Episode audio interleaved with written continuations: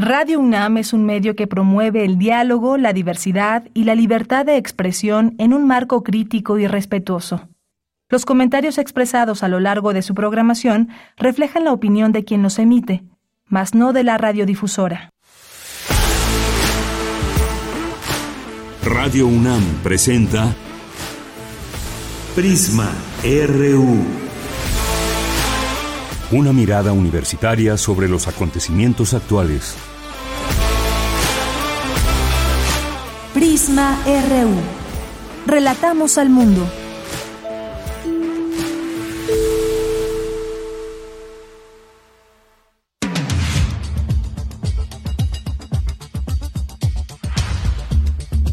¿Qué tal? Muy buenas tardes. Muchas gracias por acompañarnos ya aquí en Prisma RU. Estamos iniciando mucha información que queremos presentarles a todas y todos ustedes en este martes 25 de julio del año 2023. Con mucho gusto. Un día nublado, un día con una temperatura idónea para muchas personas, luego de los calores, luego de pronto un poco de fresco. Pero ¿qué tal? Aquí tenemos nuestra temperatura que marca más o menos cuántos grados? 21, me parece una temperatura bastante templada y agradable. Ya ustedes nos dirán. Bien, ¿qué tendremos el día de hoy? Hoy vamos a, platicar sobre pues eh, esta la demanda que hace el gobierno de México a fabricantes de armas de Estados Unidos, un tema muy importante dadas las situaciones de pronto de Estados Unidos cuando comienza a decir que México tiene que hacer algo por el tema de el fentanilo, la violencia y demás, pero ¿qué pasa de aquel lado de los Estados Unidos? Las armas, muchas de estas armas que se utilizan en la, para la delincuencia organizada, pues vienen de Estados Unidos. Vamos a platicar de este tema, al análisis con el maestro Alan García Huitrón, experto en criminología y temas de seguridad. Vamos a platicar también sobre pues este cambio que ayer comentábamos de Twitter que cambia a X, ya se habrán podido dar cuenta de cómo ahora pues el logo es una es una X. ¿Qué significa esto? ¿Qué significa eh, en términos de eh, pues modernizarse o cuál es el mensaje? Eh, como sabemos hay redes sociales que se van haciendo, bueno, las redes sociales en general salen y después de un tiempo comienzan a hacerse viejitas y por ejemplo ahora muchos jóvenes, muchos jóvenes no utilizan ni Twitter ni Facebook. Eh, utilizan Instagram, utilizan TikTok, entre otras. Vamos a platicar de ese tema con un estudioso de las redes sociales, que es el maestro Luis Ángel Hurtado Razo, de la Facultad de Ciencias Políticas y Sociales de la UNAM. Y también les vamos a platicar sobre una eh, materia optativa, una cátedra, materia optativa interdisciplinaria, repensando la democracia del siglo en el siglo XXI, perspectivas y desafíos en una era de transformación social global. Vamos a conversar con Mariana Hernández, quien es coordinadora de docencia del Programa Universitario de Estudios sobre Democracia, Justicia y Sociedad. Nos va a platicar de esta de esta cátedra. Vamos a tener también en nuestra segunda hora vamos a platicar sobre los cursos de verano mutante del 31 de julio al 11 de agosto, de 10 a 13 horas. Vamos a conversar con Elvia González Hernández, directora de teatro y artista indisciplinar, interdisciplinar, fundadora del proyecto de teatro, cine y diseño Estudio Nómade.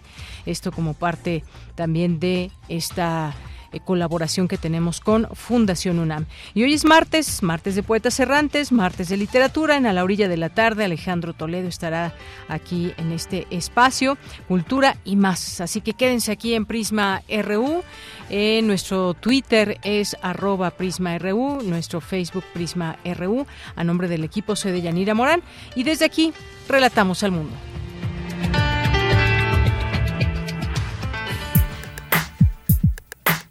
Relatamos al mundo. Relatamos al mundo.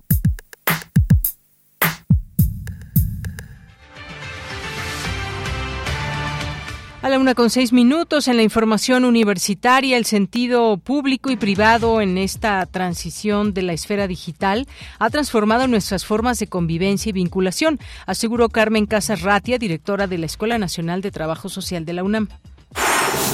La Filmoteca de la UNAM, Cultura en Directo UNAM y la Escuela Nacional de Artes Cinematográficas anuncian la convocatoria del Premio José Rovirosa al Mejor Documental Mexicano y Mejor Documental Estudiantil Mexicano 2023.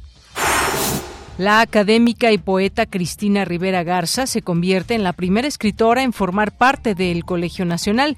En su discurso de ingreso habló de la ancestralidad, la violencia y el duelo. En los temas nacionales, esta mañana, en Palacio Nacional, el presidente Andrés Manuel López Obrador manifestó su respeto al proceso de renovación de la rectoría de la UNAM. Vamos a escuchar al presidente. Bueno, no debo meterme, eso es un asunto que corresponde a los universitarios. Sí me gustaría que la universidad, la UNAM, se reformara, que se acercara más a la gente, más al pueblo, porque se ha ido derechizando en los últimos tiempos.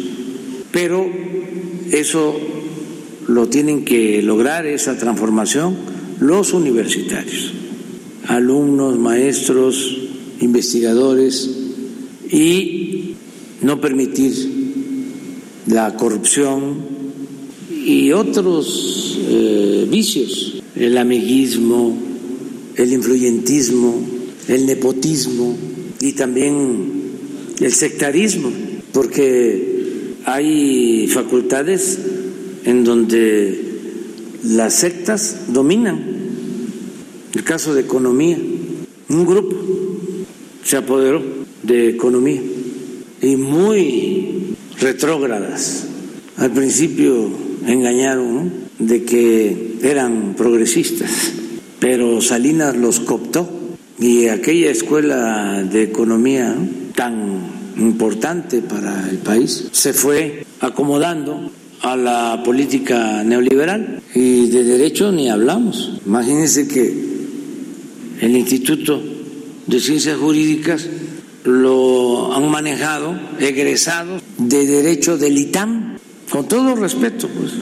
Entonces sí hace falta más profundidad en el análisis, la reflexión, todo lo vinculado a las ciencias sociales requiere de una modificación, pero eso tiene que salir de los propios universitarios y se tiene que respetar la autonomía de la universidad y de todas las universidades. Nosotros no vamos a meternos en nada, en nada, nada, nada, nada.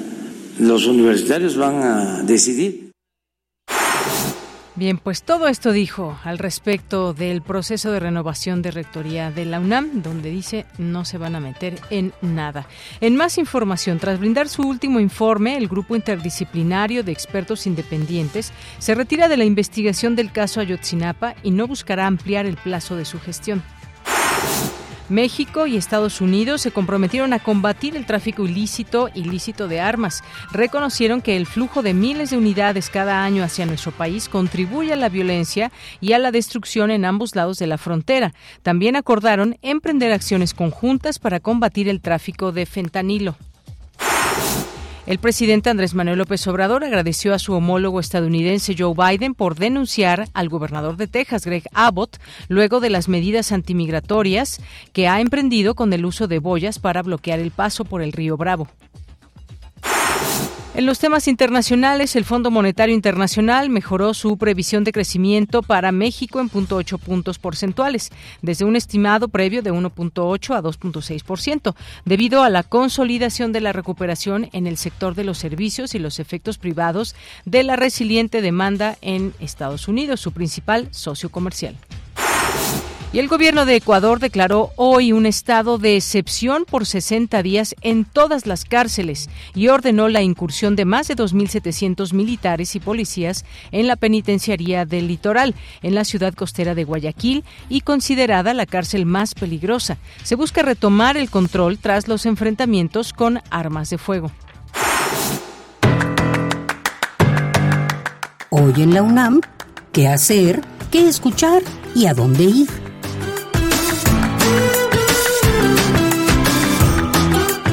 El primer periodo vacacional 2023 de la UNAM ha concluido. Todos los recintos culturales universitarios reabren sus puertas en horario habitual. Te recomendamos visitar el recién remodelado Centro de Documentación del Centro Cultural Universitario Tlatelolco, donde podrás acceder a cuatro colecciones con acervos documentales y bibliográficos relevantes para el estudio de fenómenos sociales y culturales. Durante tu visita contarás con ayuda de personal universitario, ya que algunos documentos requieren un manejo especial. El Centro de Documentación del Centro Cultural Universitario Tlatelolco se encuentra abierto de lunes a viernes, de 9 a 17 horas.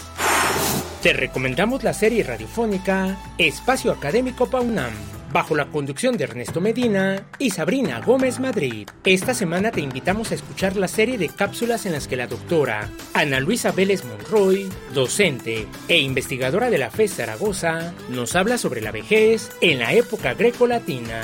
La serie radiofónica Espacio Académico PAUNAM se transmite de lunes a domingo a lo largo de la programación de nuestra emisora. La Universidad Nacional Autónoma de México, a través de la Coordinación de Humanidades y el Programa Universitario de Estudios sobre Asia y África, abre la convocatoria para participar en el Diplomado en Estudios sobre África 2023-2024, que se llevará a cabo del 23 de agosto de 2023 al 26 de abril de 2024. Para mayores informes consulta la convocatoria que se encuentra disponible en el sitio oficial y las redes sociales del Programa Universitario de Estudios sobre Asia y África de la UNAM.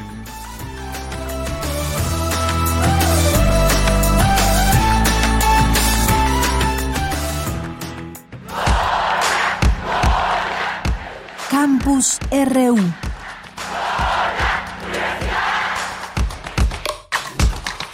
Trece horas con trece minutos. Entramos en nuestro campus universitario hoy martes 25 de julio. Me enlazo con mi compañera Virginia Sánchez. Inicia el noveno encuentro universitario de mejores prácticas de uso de TIC en la educación. ¿Qué tal, Vicky? Muy buenas tardes. Adelante. Hola, ¿qué tal, Bella? Muy buenas tardes a ti y al auditorio de Prisma RU. El tránsito que nos ha dejado la pandemia y que ha impactado en los ámbitos económicos, sociales, educativos, culturales, entre otros, nos ha llevado a retomar las prácticas que ya se han iniciado a través del sistema Universidad Abierta de Educación a Distancia de la UNAM, con el uso de plataformas, permitiendo acercar estrategias tanto de estudios y didácticas pedagógicas en la formación de trabajo social, como en la de intervención que se exacerbaron en la pandemia. Asimismo, el sentido público y privado en esta transición de la esfera digital ha transformado nuestras formas de convivencia y de vinculación y ha modificado nuestros entornos sociales y nuestra esfera vital en los procesos y modelos de enseñanza-aprendizaje. Así lo señaló Carmen Casarratia, directora de la Escuela Nacional de Trabajo Social de la UNAM, durante la inauguración del noveno encuentro universitario de mejores prácticas de uso de TIC en la educación, hashtag EducaTIC 2023, aprendimos a enseñar con tecnología, que se llevará a cabo del 25 al 28 de julio en el marco del 50 aniversario de la Escuela Nacional de Trabajo Social. Escuchemos a la directora de esta entidad justo pues desde el uso de las redes sociales, el vínculo que tenemos y que ya teníamos desde antes para poder acercarnos a las diferentes esferas con estas realidades digitales nos permite potenciar estos desafíos que nos dejó en la pandemia. Entonces, creo que esto nos debe de servir justo en una reflexión de qué se queda ¿Qué se queda a partir de lo que este uso se le dio y que se exacerba en la intervención, en la gestión social, en una forma de identificar estas estrategias que nos acercan a las realidades, ¿no? Que nos acercan a las comunidades. Un ejemplo de ello es lo que estamos viviendo ahorita y que pues llegó para quedarse. Por su parte, Raúl García García, profesor investigador de la Facultad de Trabajo Social de la Universidad Autónoma del Estado de Hidalgo, destacó la importancia de impulsar condiciones creativas para el uso de dispositivos móviles y redes de calidad. En tanto, Gloria Isabel Camacho, directora de la Facultad de Trabajo Social de la Universidad Autónoma de Sinaloa, destacó que la pandemia obligó a una adaptación para la continuidad en el espacio educativo y de la práctica, donde las tecnologías fueron fundamentales para resolverlo. Escuchemos. Afortunadamente, esta adaptación para algunos fue fácil, para otros todavía tiene dificultades para relacionarse por estas formas de comunicación y el uso de las tecnologías. Entonces creo que la pandemia vamos a, tener mucho, mucho tema para reflexionar sobre lo que sucedió, sobre cómo lo vivimos y sobre cómo nos estamos adaptando de nuevo, pero con un aprendizaje. Y este aprendizaje tiene que ver con las tecnologías, la era digital, en donde pues es una, podríamos decirlo, tiene muchas ventajas y una de ellas creo que es interactuar con ustedes en este momento y con toda la población que va a ver esta transmisión. Creo que también es algo de lo que tenemos que rescatar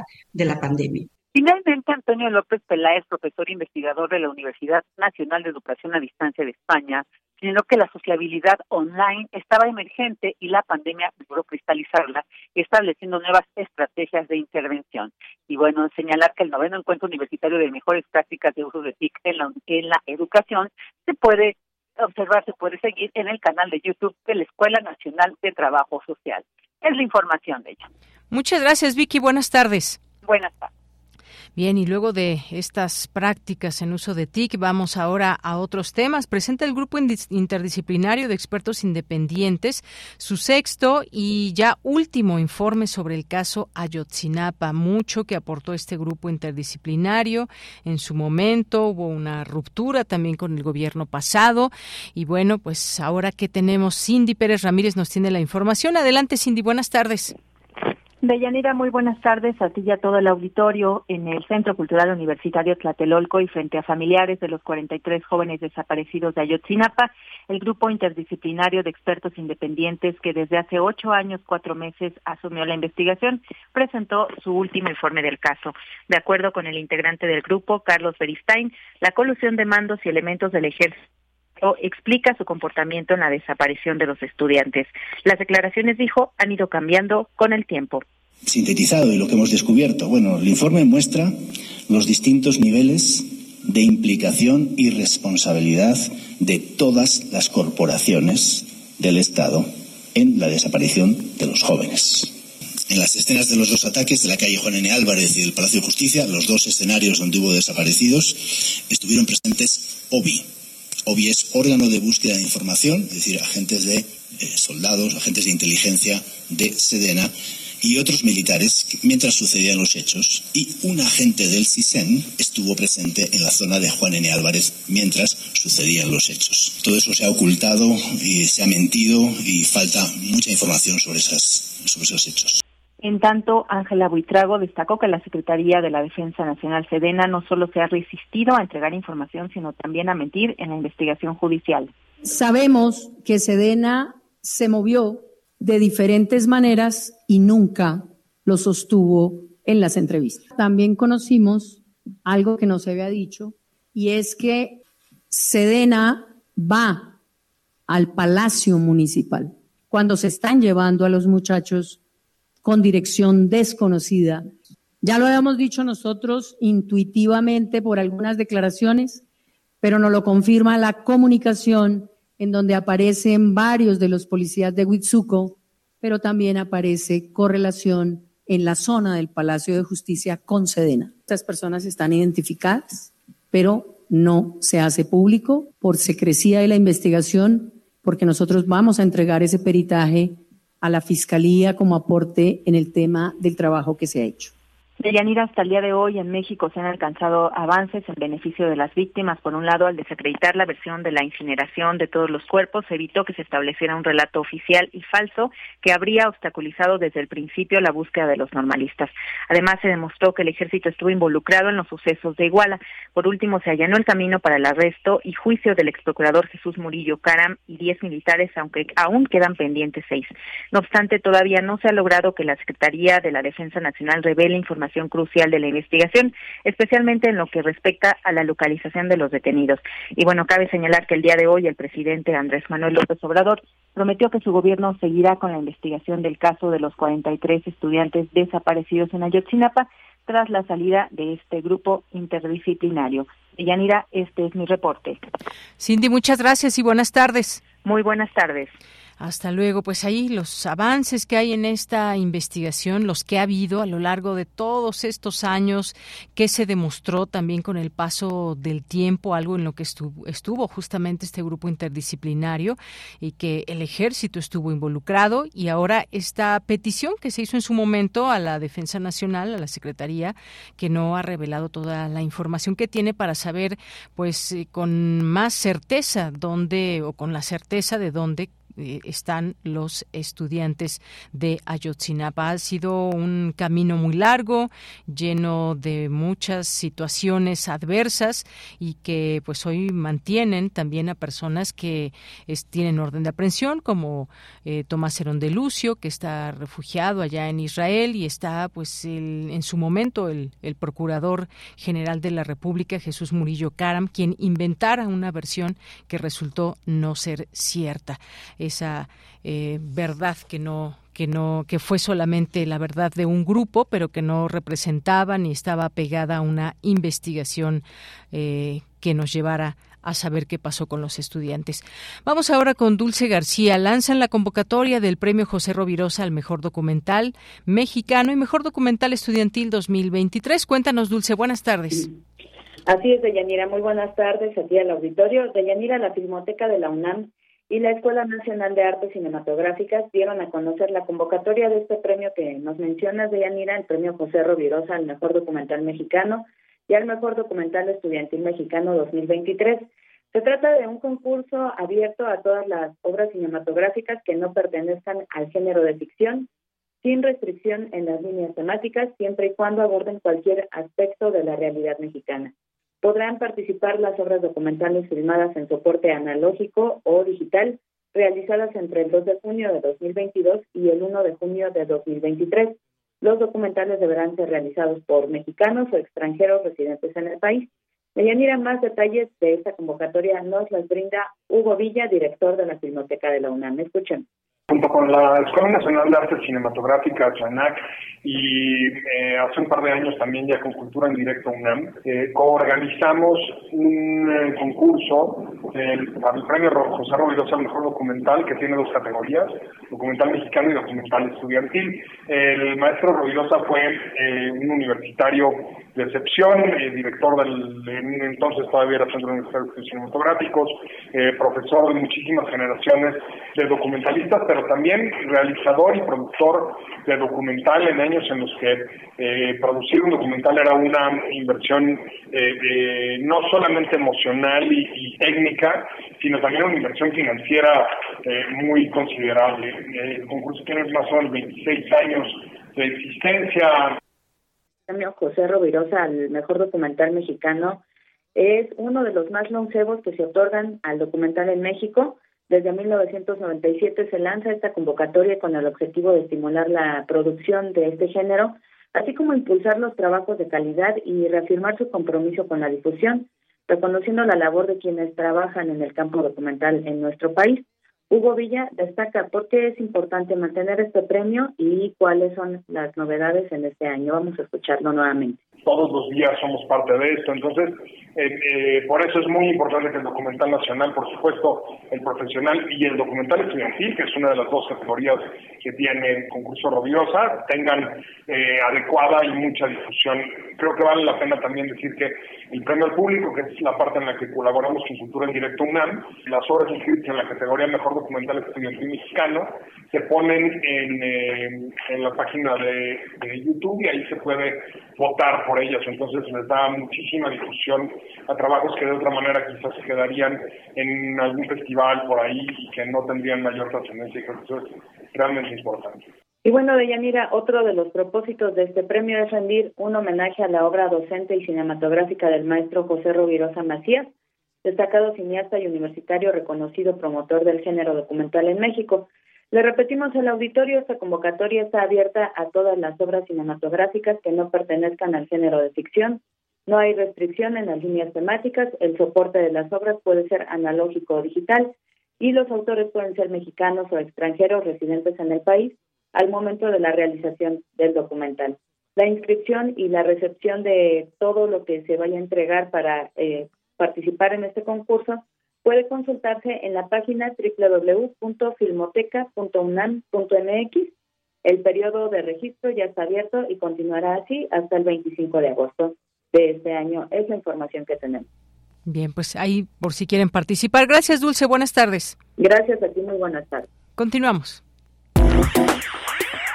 Queremos escuchar tu voz. Síguenos en nuestras redes sociales. En Facebook como Prisma RU y en Twitter como arroba PrismaRU. Es la una de la tarde con 27 minutos. Doy la bienvenida al maestro Alan García Huitrón. Él es experto en criminología y temas de seguridad. Maestro, bienvenido. Buenas tardes. Buenas tardes, Deyanira.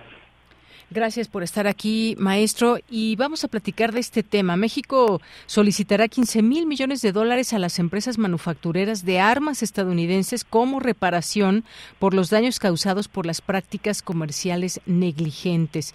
Es un esfuerzo eh, que pues está haciendo el gobierno mexicano, un esfuerzo jurídico para demandar a la industria de armamentos de Estados Unidos, que ha llenado de armas a la región norteamericana y las empresas armeras alegan que las leyes estadounidenses les otorgan inmunidad incluso fuera de sus fronteras. ¿Qué, ¿Cómo enfocarnos en este tema? ¿Cómo entenderlo luego de que hay un problema que es real, que hay violencia, que hay eh, muchas veces pues las armas al intentar o al conocer de dónde son pues vienen de Estados Unidos. Si hay una demanda latente, por supuesto, de Estados Unidos de que con el tema de la violencia en México y demás, pero esa es la respuesta que está dando México. ¿Cómo entender todo esto? Maestro Alan. Claro, Deyanira, pues sí, en efecto, como bien comentas, en agosto de 2021 el gobierno mexicano, a través de la Secretaría de Relaciones Exteriores, eh, pues interpuso esta demanda de corte civil de alcance internacional allá en Estados Unidos, en específico en Massachusetts, en contra de 11 eh, empresas privadas eh, que se dedican a la fabricación, a la producción, distribución y comercialización de armas de fuego. Obviamente eh, es un gesto muy importante, paradigmático diría yo, mm, respecto a los gobiernos anteriores.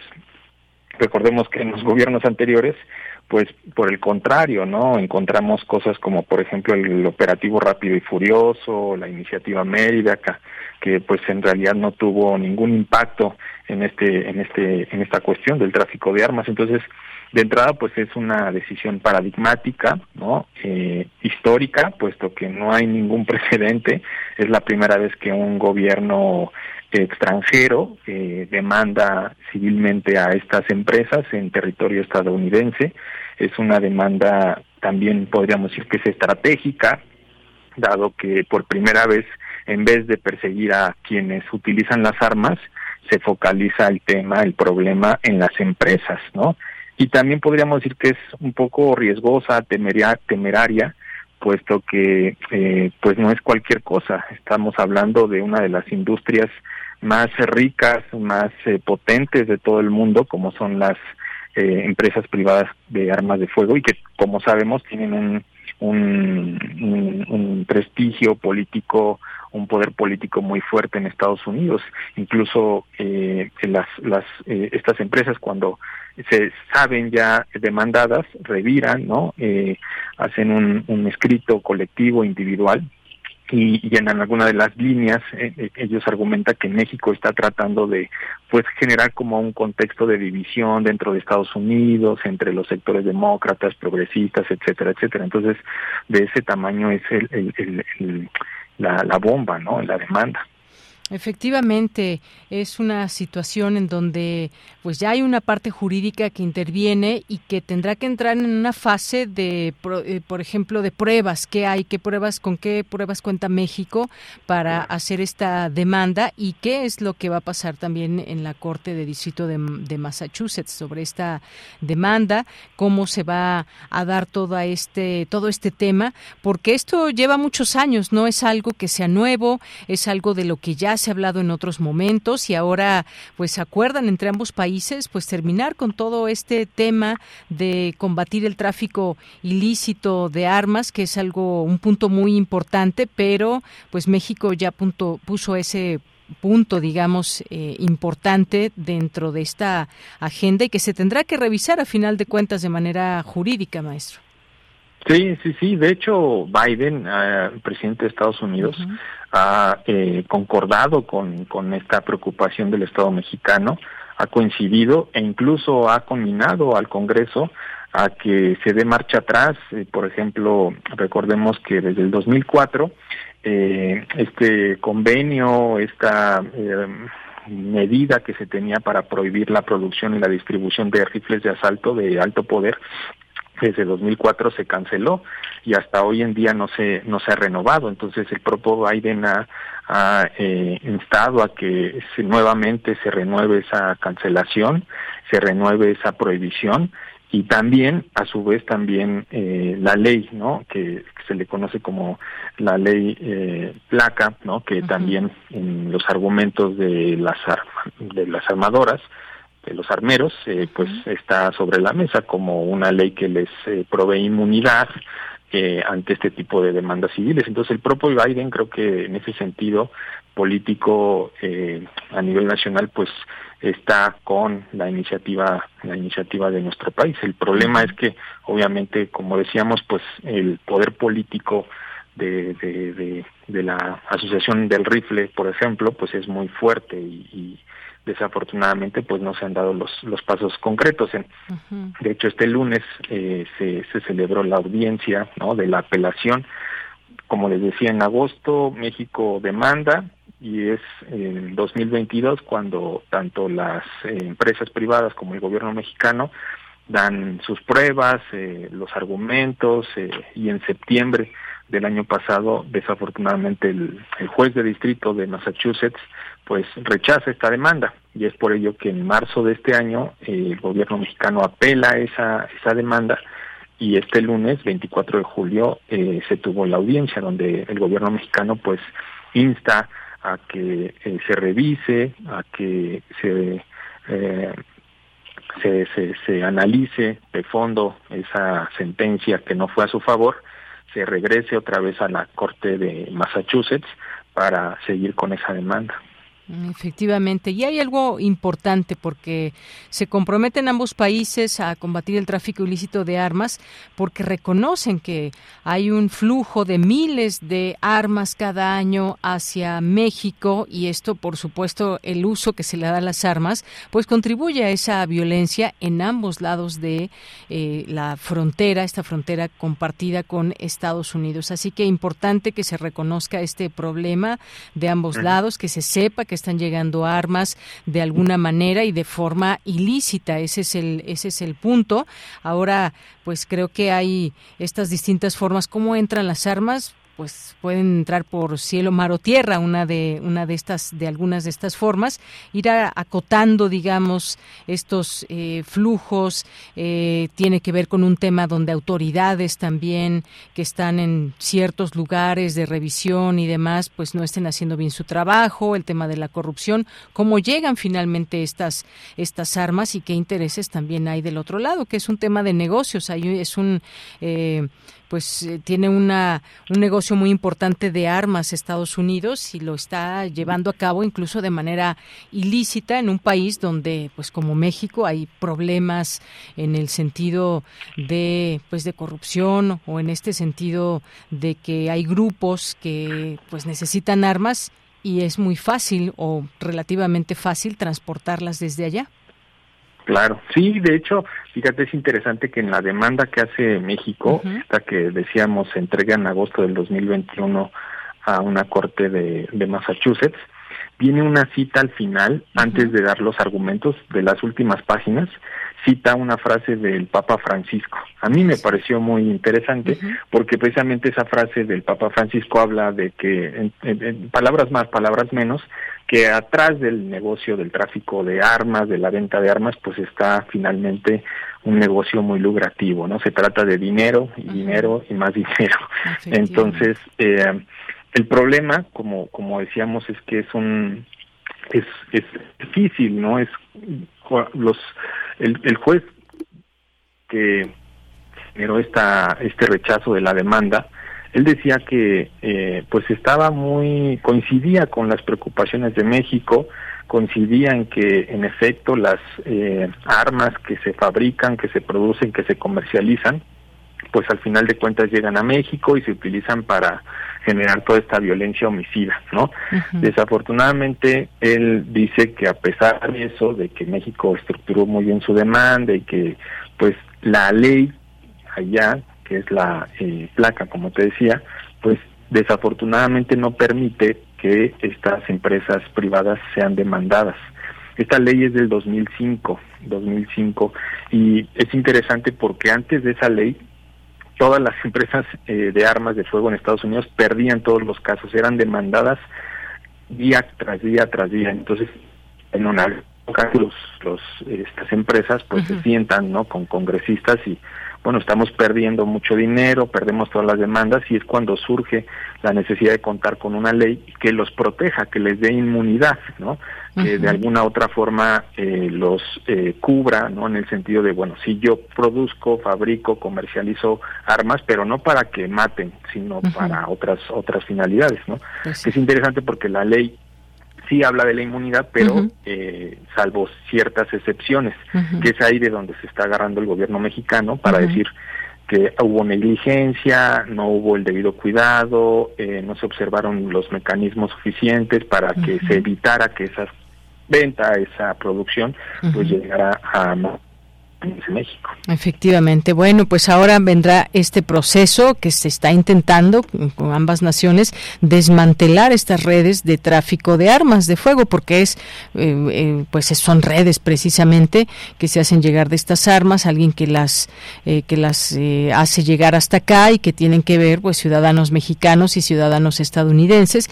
Y ahí están los esfuerzos. Ya se está platicando de una manera mucho más clara, amplia y con una demanda de por medio en este este sentido. Así que lo que vendría, lo que tendría que venir es ese desmantelamiento de redes de tráfico de armas y el paso del tiempo pues nos dirá si se está logrando o no. Maestro Alan, muchas gracias por estar aquí y platicarnos de este tema al análisis.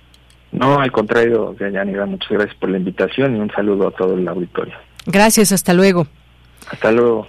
Fue el maestro Alan García Huitrón, experto en criminología y temas de seguridad. Continuamos. Prisma RU. Relatamos al mundo.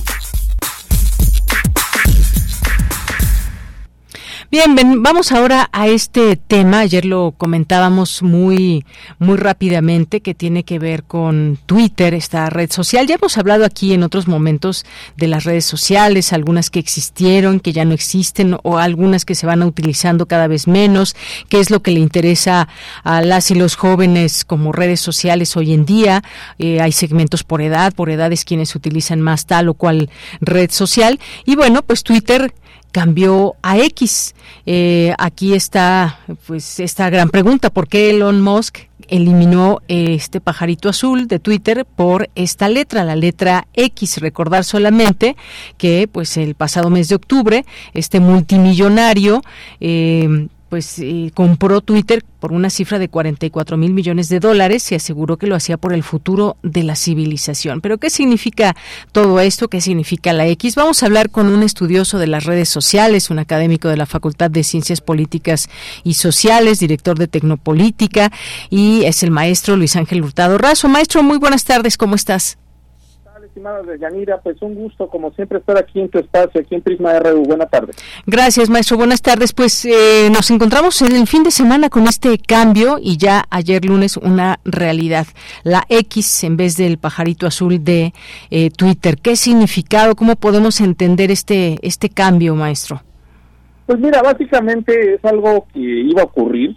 O sea, Elliot Moss, desde que en octubre del año pasado adquirió Twitter, pues él manifestó que en primer lugar no le agradaba el nombre, el nombre de la compañía, y mucho menos le agradaba pues el logotipo o el emblema que es este pajarito azul que, bueno blanco con con este contraste azul que todos conocemos. Ahora pues bueno eh, qué ocurre pues eh, ya nos despertamos el fin de semana pues ahora con no este emblema muy característico de las redes sociales hoy en día sino que ahora despertamos o vemos esta, este nuevo emblema que es una X que bueno pues es parte digamos del distintivo de todo lo que es eh, Mouse Corporation. Eh, él, eh, varias de sus compañías pues tienen eh, como sello característico el uso de la X. Y pues Twitter pues ahora Twitter eh, pues era de esperarse que ocurriera esta situación, estimada Yanira esta situación que, pues bueno, este cambio de imagen gráfica, podemos decir, que ha acabado con la anterior, este icono que será ya de la de esta compañía, pero que se habla de que va mucho más allá, porque ya no, ya, ya no, ya es incorrecto que le llamemos Twitter, va pásame tu Twitter, no, ya no, sino Xcorp. Eh, efectivamente, y esto pues genera también un cambio, pues eh, así como con Facebook y Meta, ahora no es Twitter, sino X Corp y bueno pues ahí tendremos que acostumbrarnos y cómo van eh, cómo van cambiando las redes sociales. En este caso esta que compra Elon Musk pues no solamente iba a quedar estática eso ya se avisoraba que pudiera haber algunos cambios. Ahora cómo se plantea también pues tener más seguidores que eso finalmente es eh, un negocio estamos hablando de un gran negocio. Cómo ir digamos metiendo a todo esto a más a más personas y sobre todo cuando hay una competencia que también se subió a este tren de los mensajes o ese tipo de mensajes cortos que es threads de Meta y que incluso pues esto no le gustó nada a Elon Musk. ¿Cómo ir entendiendo todo esto? Es parte de la configuración que se da y de los cambios para pues finalmente no morir en este intento por ser una de las redes sociales más usadas. Pues mira, creo que algo característico de Musk eh, en los últimos este, este, meses, porque hay que decirlo así, es que hace anuncios los fines de semana. Eh, hace tres semanas estaba hablando justamente de lo de eh, los perfiles, cuántas visualizaciones podían hacer de otros perfiles o de otras publicaciones. Y así podemos estar, eh, lo que debemos entender y comprender justamente o lo que se viene, pues es yo creo que el nuevo rebranding, en el caso de lo que era Twitter y ahora Xcorp, eh, eh, eh, eh, eh, básicamente ya tenemos que entender que ya no es la red social que nosotros conocíamos o que pensábamos que, que, iba a quedar estática, sino que ahora es una red social pues completamente distinta y ahora hay que entender esto, lo que dice muy bien Nos y lo dijo antes de adquirir Twitter, él no quiere una red social, él quiere una aplicación que tenga todo incluido. ¿Qué quiere decir? Él va a meter servicios de paga, o sea, va, a, va a incorporar una de sus empresas que es PayPal, eh, va a incorporarlo, va a utilizar también eh, eh, elementos justamente de, otra de sus empresas que tiene que ver con Expect, que también tiene que, ver con inteligencia artificial. O sea, ya lo que está vislumbrando ya no es que sea una aplicación, una red social o una aplicación dedicada nada más al intercambio de información, sino que sea una red social atrapa todo o una red social que tenga todo, como Mark Zuckerberg lo descifró hace muchos años y ahora vemos en el caso de Meta que si nosotros queremos subir un video, pues ya no nos vamos a YouTube, lo podemos hacer en Meta. si queremos subir una imagen, no nos vamos a Instagram, lo podemos hacer también en Meta. Y si queremos inclusive vender algo, no nos vamos a eBay o Amazon, sino que lo hacemos desde Marketplace.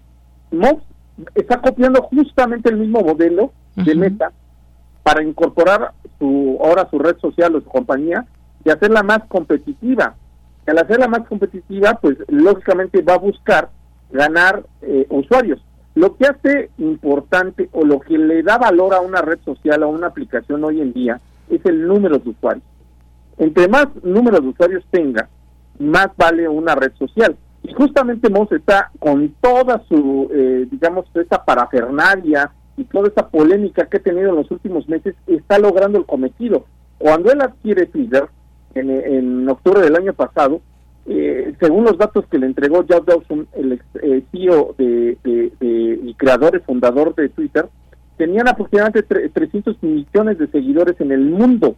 Hoy en día, eh, su compañía o esta compañía tiene más de 300 millones de usuarios. ¿Qué quiere decir esto? Con todas estas polémicas, lo que ha logrado Mouse es que la gente voltee a ver Twitter, que voltee a ver que es una plataforma distinta, que es una plataforma que está cambiando y sobre todo está llegando a las nuevas eh, generaciones.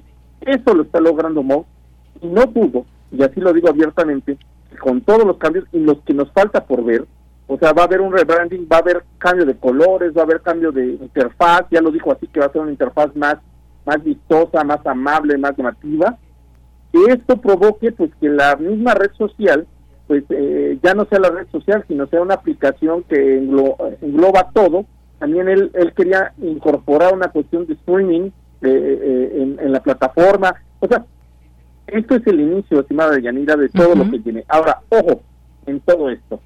El, el fin de semana también dijo Vox que ya está viendo justamente una eh, configuración en la cual el usuario ya empiece a pagar por los servicios de esta aplicación. O sea, ya estamos también ante el dilema o ante el límite en el cual las aplicaciones eh, de redes sociales van a empezar a cobrar por los servicios que ofrecen. Y en ese sentido, Moss es el que le está apostando de una manera más acelerada que todos los demás, digamos, propietarios de estas redes sociales.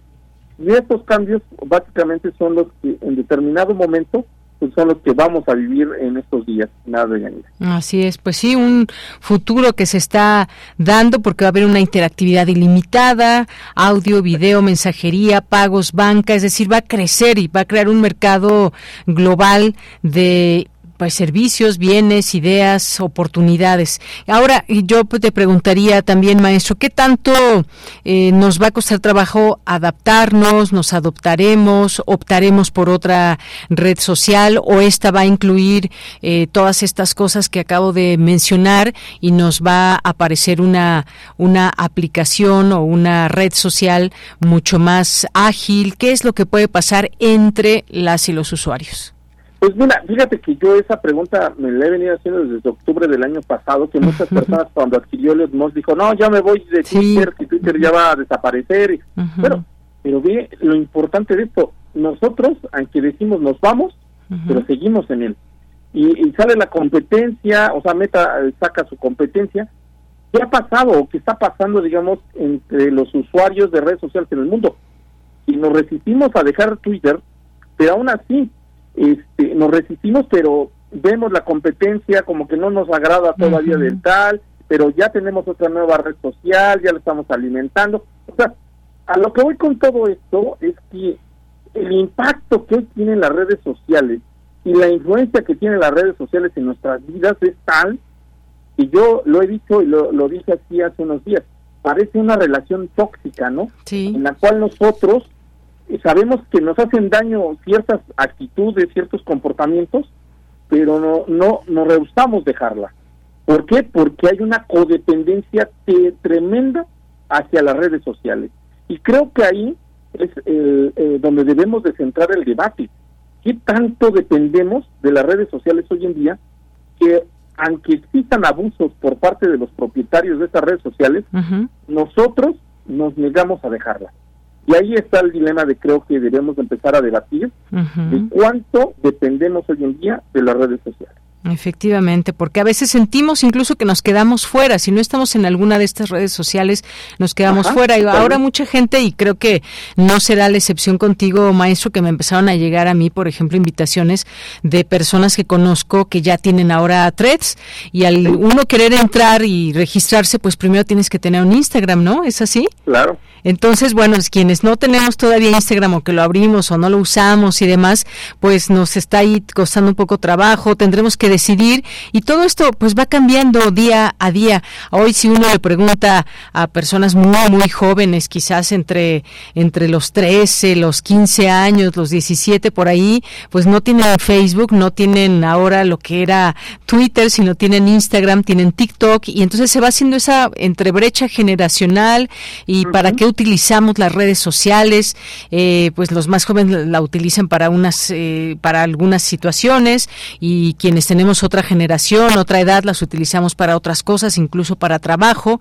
Los jóvenes, muchos que todavía no tienen trabajo, pues las utilizan más para diversión, para comunicarse con sus amigos. En fin, el, el uso que le vamos dando también va permeando en quienes son los dueños y ellos también a su vez nos van imponiendo nuevas cosas. Sí, totalmente. Eh, la cuestión aquí es esa, la apuesta que la influencia que actualmente están teniendo estas eh, plataformas, estas aplicaciones en nuestro día a día. Y como bien lo señalas, también se está generando una brecha generacional en cuanto al uso de las aplicaciones, lo acabas de decir muy bien, este y es justamente donde le está apostando, eh, lo, lo, entiende muy bien Elon Musk, por algo es uno de los hombres más ricos del mundo, y lo que trata es difuminar esa, eh, esa brecha que existe entre los usuarios que usamos eh, justamente Twitter y las nuevas aplicaciones que quiere incorporar, porque esas nuevas aplicaciones no están pensadas en las personas que actualmente lo utilizan, sino están pensadas en las nuevas generaciones para básicamente volverse competitivo frente a las nuevas redes sociales como el caso de TikTok, como el caso de Instagram y todas estas nuevas redes sociales. Entonces, eh, yo creo que por eso está esta, eh, esta suerte de, malestar por parte de aquellos que utilizamos esta eh, Twitter y vemos que aquel Twitter que conocíamos y tanto nos gustaba, pues empieza a cambiar. Empieza a cambiar para gustarle a otras nuevas generaciones y ahí es donde a lo mejor estamos en conflicto. La cuestión aquí es, ¿por qué si nos causa conflicto no lo dejamos? Porque a lo mejor esto podría generar pues que los propietarios de estas redes sociales pues ya piensen y digan, entre más usuarios yo pierda, pues pierde valor mi empresa y por lo tanto pierdo dinero. Pero como ven que nos resistimos y todo eso, pues hay un abuso sistemático por parte de ellos con cambios, violaciones en las políticas de privacidad, de transparencia, bueno, todo lo que ya sabemos, ¿no? Entonces, esa es la cuestión. ¿Por qué nos resistimos ante el cambio? ¿Y por qué no hacemos algo como sociedad para evitar ese cambio? Claro. Bueno, pues con esto nos despedimos, maestro. Muchas gracias. Se hablaba de que este pues pajarito azul era universal, la X es occidental y ahora pues siempre decíamos, mándame un tweet, te voy a enviar, voy a dar un retweet. Ahora cómo les llamaremos a estas estos mensajes ex o eh, ex videos o cómo les llamaremos. Bueno, ya nos iremos acostumbrando. Algo algo surgirá de todo esto. Claro que sí, estimada. Algo surgirá y pues bueno, vamos a ir comentando y adaptándonos a estos nuevos cambios. Efectivamente. Un abrazo, maestro. Muchas gracias. Hasta luego, muy buena tarde. Hasta luego, maestro Luis Ángel Hurtado Razo, quien es estudioso de las redes sociales, académico de la Facultad de Ciencias Políticas y Sociales, director de Tecnopolítica y este tema. ¿Y ustedes qué van a hacer? Cuéntenos con respecto a las redes sociales y a esto que era Twitter. Ya no voy a decir, nuestro Twitter es nuestro, eh, ¿cómo era? Excorp. Nuestro Excorp es arroba Prisma RU. Continuamos. Prisma RU. Relatamos al mundo. Vamos ahora a este tema, este siguiente tema muy interesante. El Programa Universitario de Estudios sobre Democracia, Justicia y Sociedad, la Facultad de Ciencias Políticas y Sociales y la Facultad de Filosofía y Letras abrieron una convocatoria para inscribirse en la materia optativa interdisciplinaria, repensando la democracia en el siglo XXI, perspectivas y desafíos en una era de transformación social global. Y para hablarnos de esto ya nos, ya nos acompaña Mariana Hernández, quien es coordinadora de docencia del Programa Universitario de Estudios sobre Democracia, Justicia y Sociedad de la UNAM. ¿Qué tal, Mariana? Buenas tardes. Buenas tardes, querida Deyanira. Pues un gusto estar contigo y con tu audiencia. Muchas gracias. Y me gustaría que nos platique, a ver, de esta, de esta cátedra, de esta materia optativa interdisciplinaria, un esfuerzo que vemos también con estas distintas facultades.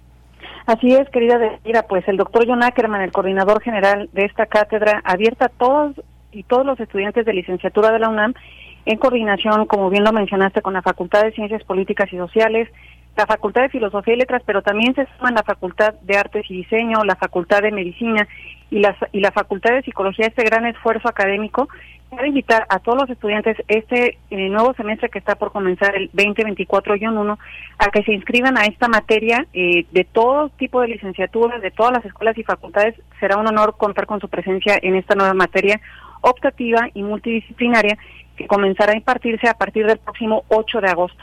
8 de agosto. ¿Esto quiere decir, al decir interdisciplinaria, esta materia optativa, que se va a impartir en estas, en estas distintas facultades? Así es, querida Deyanira. Eh, generalmente la Facultad de Ciencias Políticas y Sociales de manera muy generosa abre las puertas de su gran auditorio eh, Pablo González Casanova y desde este gran auditorio tenemos una modalidad híbrida de impartición de la cátedra entonces, acuden presencialmente a aquellas y aquellos estudiantes que se encuentran en el campus de CEU, pero también tenemos la opción de que estudiantes de otras eh, escuelas y facultades se puedan conectar a través de, de la sala Zoom. Y entonces así tenemos un esfuerzo interdisciplinario, pero también híbrido para hacer llegar esta, esta materia a todos los estudiantes de todos los campus de la universidad. No, pues qué bien. Y quienes nos estén escuchando, porque todavía están de vacaciones, las y los estudiantes, quienes estén en algunas de estas, de estas facultades, ¿cómo le puede hacer para inscribirse? Algunos ya, pues ya eligieron sus materias y demás, pero ¿cómo hacerlo? Al, al ser optativa quiere decir que hay esta posibilidad de elegirla y cómo lo pueden hacer. Sí, muchas gracias, querida Deyanira. Pues mira, en estas facultades, Facultad de Ciencias Políticas y Sociales, Facultad de Filosofía y Letras, Artes y Diseño, Medicina y la Facultad de Psicología, las y los estudiantes se podrán inscribir directamente porque en la plantilla de la oferta académica que aparece cada semestre y esta semana justamente que arrancan las inscripciones para el, para el semestre que empieza el 7 de agosto, podrán estos estudiantes de estas diversas facultades darse de alta en sus propias facultades. Sin embargo, estudiantes de otras facultades se pueden inscribir también a través de nuestro micrositio en la página poets.unam.mx. Ahí estamos el, el, micrositio para que todo estudiante interesado en nuestra materia pueda hacer un preregistro y nosotras, desde el equipo de docencia y formación, les podamos acompañar en el proceso de inscripción formal en alguna de nuestras sedes. Muy bien. Recordarle solamente esta materia lleva por nombre Repensando la democracia en el siglo XXI, perspectivas y desafíos en una era de transformación social global. Ahora bien, pues rápidamente, eh, Mariana, el objetivo de esta de esta materia optativa que llevará a la par a las y los estudiantes que quieran cursarla, un tema además muy importante por estas eh, en estas facultades, por los estudios distintos que se tienen en torno a un tema como la democracia. Así es, querida Deyanira, pues la asignatura surge en respuesta a la necesidad de establecer diversas instituciones democráticas eh, de nuestras sociedades actuales, pero también estimular la participación ciudadana en los distintos ámbitos públicos. Y lo más importante es que los estudiantes y las estudiantes desarrollen una pedagogía donde adquieran herramientas para proponer soluciones a los grandes desafíos de nuestra sociedad. Muy bien, bueno, pues ahí dejamos esta posibilidad abierta para quienes estén interesados en cursar esta materia optativa en cualquiera de estas facultades. Cualquier duda también, pues acérquense. Aquí tenemos un correo que es formación arroba poex.unam.mx ahí para que pues se puedan disipar si tienen alguna duda y dejamos pues esta que sea una invitación abierta, Mariana. Así es, muchísimas gracias, querida Deyanira. Muchas gracias por permitirnos llegar a tu audiencia y estamos estudiantes de la UNAM se puedan inscribir, que tengan interés. El curso empezará el 8 de agosto y termina el 30 de noviembre de este año. Muy bien, del 8 de agosto al 30 de noviembre de este año, todo ahí un proceso, objetivos para esta materia. Pues muchísimas gracias, Mariana. Muy buenas tardes y gusto en saludarte. Un fuerte abrazo y quedamos a la orden. Hasta luego. Muchas gracias, bye. Bien, pues fue Mariana Hernández, coordinadora de docencia del Programa Universitario de Estudios sobre Democracia, Justicia y Sociedad, esta materia optativa a la cual nos invitan y que formará parte de estos distintos programas que hay en estas facultades que nos mencionó Mariana para que puedan inscribirse y puedan conocer más en estos momentos, hablar de democracia. Imagínense todo, también todo lo que viene en nuestro país, que desde la democracia se plantea se plantean debates, se plantean mejor, mejores formas, maneras de realmente llevar a cabo una democracia en nuestro país. Y quienes están formándose pues justamente tendrán esta posibilidad de tener este concepto y lo que deriva de él eh, pues en teoría en la práctica todos los autores que me imagino que se verán y que se estudiarán en una materia con estas características. Bien, pues vamos a continuar, ya son las 2 de la tarde, vamos a hacer un corte y regresamos a la segunda hora de Prisma RU. Prisma RU. Relatamos al mundo.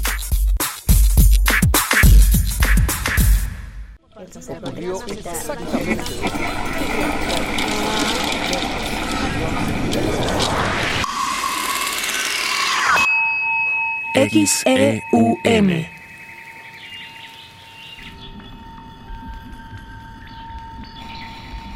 Radio UNAM.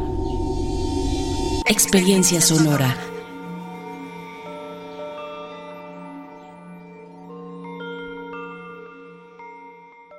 Ahí viene la cuarta transformación, con este ritmo que está sabrosón, unidos en una revolución que mi México lindo merece hoy. Ay, a la izquierda como el corazón. PT, PT es la cuarta T. PT, PT es la cuarta T. PT es la cuarta transformación porque México merece más. Ay, PT. PT es la 4T. Esquina ruda las chatarras y por los técnicos la comida saludable. La ramen le comete una falta por exceso de sodio. El brócoli resiste por sus habilidades contra el cáncer. La dona enreda sus grasas saturadas contra las cuerdas y el pescado vence con sus proteínas y fósforo bueno para la cabeza y el cuerpo. Las papas fritas que incrementan la obesidad y la diabetes son vencidas por el maíz rico en vitaminas y nutrientes. Gana los alimentos saludables. Identifica los productos rudos por los sellos. Elige alimentos saludables. Secretaría de Gobernación. Gobierno de México. Formar una pareja, madurar y casarse. No está mal. Pero, ¿eso es todo lo que hay? ¿Cuántas formas tenemos para expresar nuestra sexualidad? Radio UNAM te invita a conocer todas las caras del placer y el amor humano en la transmisión especial de la serie Cinco Sentidos. Rutas de la sexualidad más allá de la piel. Una producción de Altavoz Radio. Todos los miércoles a las 10 horas por el 96.1 de FM. Una forma de abrirnos a la diversidad a través de los oídos. Radio UNAM. Experiencia sonora.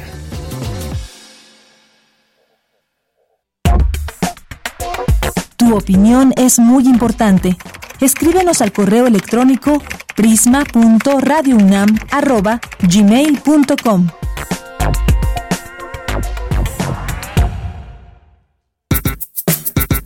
Prisma RU. Relatamos al mundo.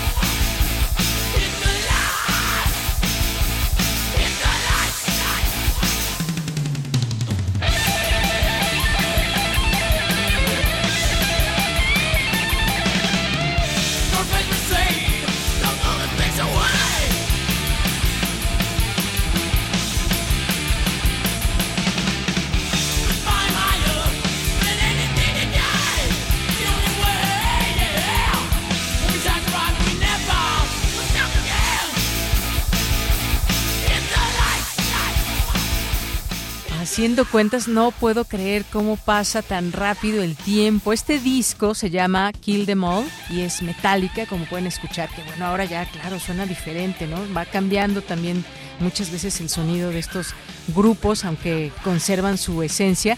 Pero hace 40 años salió este disco.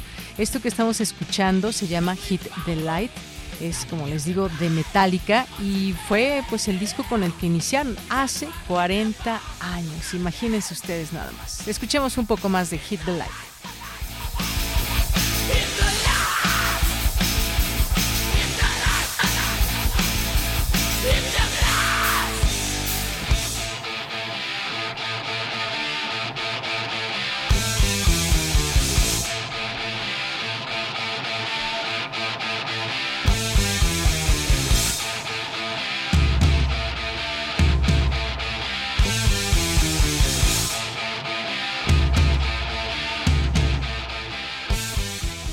Pues sí, es que se formaron en 1981 allá en Los Ángeles. James eh, ahí que formó esta banda estadounidense metalera y que sigue teniendo éxito, me parece un gran éxito y que pues han pasado por muchos momentos. Hay un documental ahí muy bueno en Netflix si lo quieren ver de Metallica y bueno, pues ahí recordando los 40 años de este disco. Oigan, pues muchas gracias por enviarnos sus mensajes a través de Xcorp y Meta. Aquí estamos muy pendientes y atentos a todo ello. Es que a mí todavía, fíjense, todavía me aparece eh, me aparece el pajarito. No sé, tiene que haber una renovación. De pronto ya habrá cuando nos aparezca solamente la X. No sé si tendremos que dar de baja otra vez el correo, no sé, en fin. Pero bueno, el caso es que estaba transformándose eh, lo que era Twitter a Xcorp y le quiero mandar muchos saludos a las personas que nos escriben en arroba prisma RU y Santiago Luis Enrique Castillo es una de estas personas que nos está siguiendo en esta tarde. Jorge Flores también, muchos saludos a nuestros amigos y amigas de Filmoteca UNAM. Muchas gracias a David Castillo Pérez, a Jorge Morán Guzmán que nos dice X y las redes sociales se encaminan a servir al Dios dinero. Pronto seremos siervos totales del gran capital. Pues sí, es que es un gran debate y el maestro Luis Ángel Hurtado Razo nos los ha dicho en muchas ocasiones pese a que nos imponen, a que nos llevan a donde quieren los grandes multimillonarios, ahí seguimos en nuestras redes sociales. ¿Por qué? Por muchas razones. Muchas veces por no quedarnos fuera de toda esta comunicación colectiva que se da a través de las redes sociodigitales o simplemente, pues cada quien tendrá su razón. A ver, ¿por qué estamos nosotros que tenemos una cuenta, eh, ya sea en Instagram, en Xcorp, en Facebook, en donde quieran ustedes? ¿Para qué la utilizamos? ¿Por qué aceptamos todas estas condiciones? que nos ponen eh, los empresarios, los que son dueños de estas grandes eh, marcas y que ganan muchísimo dinero y que ahora, pues como sabemos, eso de gratis, ah, bajas una aplicación es gratis, nada es gratis, nuestros datos cuestan y valen mucho y les estamos regalando nuestros datos que aunque signifiquemos solamente un algoritmo, eh, no una persona, que no nos vean ni nos asuman como personas y somos simplemente números que les significan ganancias y dinero, pues ahí estamos y ahí estamos. Entonces, ¿de qué depende todo esto de nosotros? O ya de plano no tenemos esa capacidad de decir yo no voy a estar en ninguna red social y entonces pues ahí se ven y yo hago mis redes sociales en persona, de persona a persona. Aquí, Andrés, ¿tienes Excorp, Twitter? ¿Tienes redes sociales? No, no tienes redes sociales. En fin, bueno, pues hay una gran discusión que se abre en todo esto. Gracias, Jorge. Mari Carmen nos dice, la educación para el uso responsable de la tecnología es primordial para concientizarnos de las consecuencias para bien y para mal de la misma humanidad. Gracias, Mari Carmen. Leyenda Pop, muchos saludos a esta cuenta. Jorge Morán también nos dice, ya que en Estados Unidos, desde su fundación, la gente ha dispuesto de armas, el gobierno de México enfrenta una barrera muy, muy complicada Efectivamente, muchas gracias, Jorge. Eh, Santiago, Mari Carmen nos dice, hola, Deyanira, igual ayer no pude saludarlos y darles la bienvenida nuevamente. Qué alegría volver a escucharte en este excelente noticiero. Un fuerte abrazo. Abrazo para ti también, Mari Carmen. Aquí estamos con mucho gusto, con mucho cariño, siempre informándoles desde esta frecuencia 96.1 de FM. También nos escuchan a través de nuestra página www.radio.unam.mx, que nos han estado preguntando, ya queremos escuchar tal o cual entrevista que nos perdimos, estamos trabajando en ponernos al día en nuestro podcast para que nos puedan escuchar eh, si en otro momento que ustedes ya tengan tiempo y que no hayan podido escucharnos o alguna entrevista en particular, alguna sección. Gracias, Mari Carmen. Jorge nos dice, seguimos pendientes de los informes del caso Ayotzinapa, no caigamos en el olvido histórico. Gracias. Y también nos dice, tenemos un gran reto en la educación para utilizar inteligente y adecuadamente las TICs, sobre todo eh, venciendo los diversos obstáculos. Efectivamente. Guerrero, muchos saludos nos manda también para ti. Eh, Jorge, ayer no pude enlazarme. Deseo que de Yanira, equipo de Prisma RU, Radio e Internautas hayan disfrutado plenamente sus vacaciones y sean muy bienvenidos. Pues sí, sí disfrutamos. Siempre faltan más días, pero aquí estamos con mucho gusto también, Jorge. Eh, Jorge Fra también, Refrancito, muchos saludos. David Castillo Pérez, muy buenas tardes. Al glorioso equipo de Prisma RU. Gracias amigos y colaboradores del mejor noticiario universitario muy buenas tardes a los radionautas y escuchas de Prisma RU. Gracias, David Castillo, gracias por ese ánimo que siempre nos das. Eh, la Mónada sin Ventanas, Gabani también, muchas gracias que por aquí nos escribe. Eh, Adri también, muchas gracias a Juan Stack, muchos saludos, Mario Navarrete, Mayra Elizondo. Aquí le seguimos leyendo con todo gusto en estas redes que nos acercan con ustedes. Vámonos ahora a la información con Cristina Godínez. Cristina Rivera Garza es la primera escritora en formar parte de el Colegio Nacional. Adelante, Cristina. Hola, ¿qué tal, Deyanira? Un saludo para ti y para el auditorio de Prisma RU. En su obra, la autora toca temas como la migración, la frontera, la identidad, la salud mental, los feminicidios, los estudios de género y la necropolítica. En su discurso de ingreso a el Colegio Nacional, Cristina Rivera comenzó hablando de sus antepasados. Tal vez porque el pasado nunca se va del todo, o porque el presente también es esta vasta acumulación material de experiencias humanas y no humanas en un tiempo profundo que se extiende hacia el pasado y también hacia el futuro. Todo tiene memoria retrospectiva y prospectiva, el agua, la tierra, los cuerpos. La autora de La muerte me da, Nadie me verá llorar o El invencible verano de Liliana dijo que debe mucho a la literatura escrita por mujeres. Me habría encantado convocarlas a todas ellas las escritoras no solo de México, sino de otras lenguas. Y dentro de México me habría gustado mucho escribir páginas y páginas, por ejemplo, sobre Rosario Castellanos, aunque Sara Uribe acaba de publicar un libro sobre Rosario Castellanos y pues ya no podía volver a escribir eso. Pero habría sido, habría sido, me parece justo, traer a colación a Elena Garro, traer a colación a Inés Arredondo, a Amparo Dávila, a Elena Poniatowska más cercana a nosotras, a Margot Glantz y después también a escritoras de mi generación con las que he participado en múltiples aventuras literarias y extraliterarias. Rosa Beltrán, Ana García Bergua, Ana Clavel, entre tantas otras. La poeta no cree en la literatura autónoma y sí en escritoras capaces de producir presente. Son experiencias profundamente personales que han cuestionado de múltiples formas mi tarea como escritora y porque son también, por desgracia, experiencias que comparto con muchos otros en un mundo signado por una guerra sin cuartel contra las mujeres y contra los migrantes por igual. No creo en una literatura autónoma, en su propia torre de marfil, y sí, junto con Josefina Ludmer, entre tantos otros, en escrituras capaces de producir presente y aún más de producir con el presente. Deyanira Cristina Rivera Garza fue elegida integrante del Colegio Nacional por la originalidad de su voz y como miembro de esta institución ostentará el título de Maestra Emérita de México. Este es mi reporte. Buenas tardes.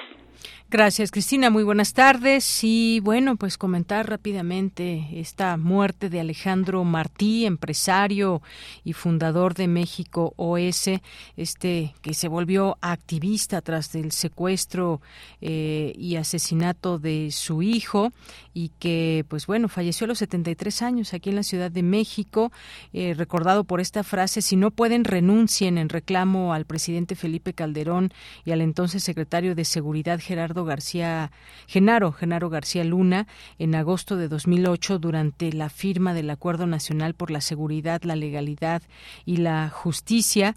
Y bueno, pues importante mencionar también este trabajo que hizo y después de, de digamos, esta eh, esta situación que pasó con el asesinato de su hijo. Si no mal recuerdo, tenía 14 años, me parece, muy, muy joven y eh, pues era dueño de las tiendas deportivas Martí, fue fundador, como digo, de la organización México OS. Su imagen se hizo popular en aquella ocasión donde reclamó al gobierno de Felipe Calderón si no pueden, renuncien. Bien, nos vamos ahora a la información internacional con Radio Francia Internacional. Relatamos al mundo. Relatamos al mundo.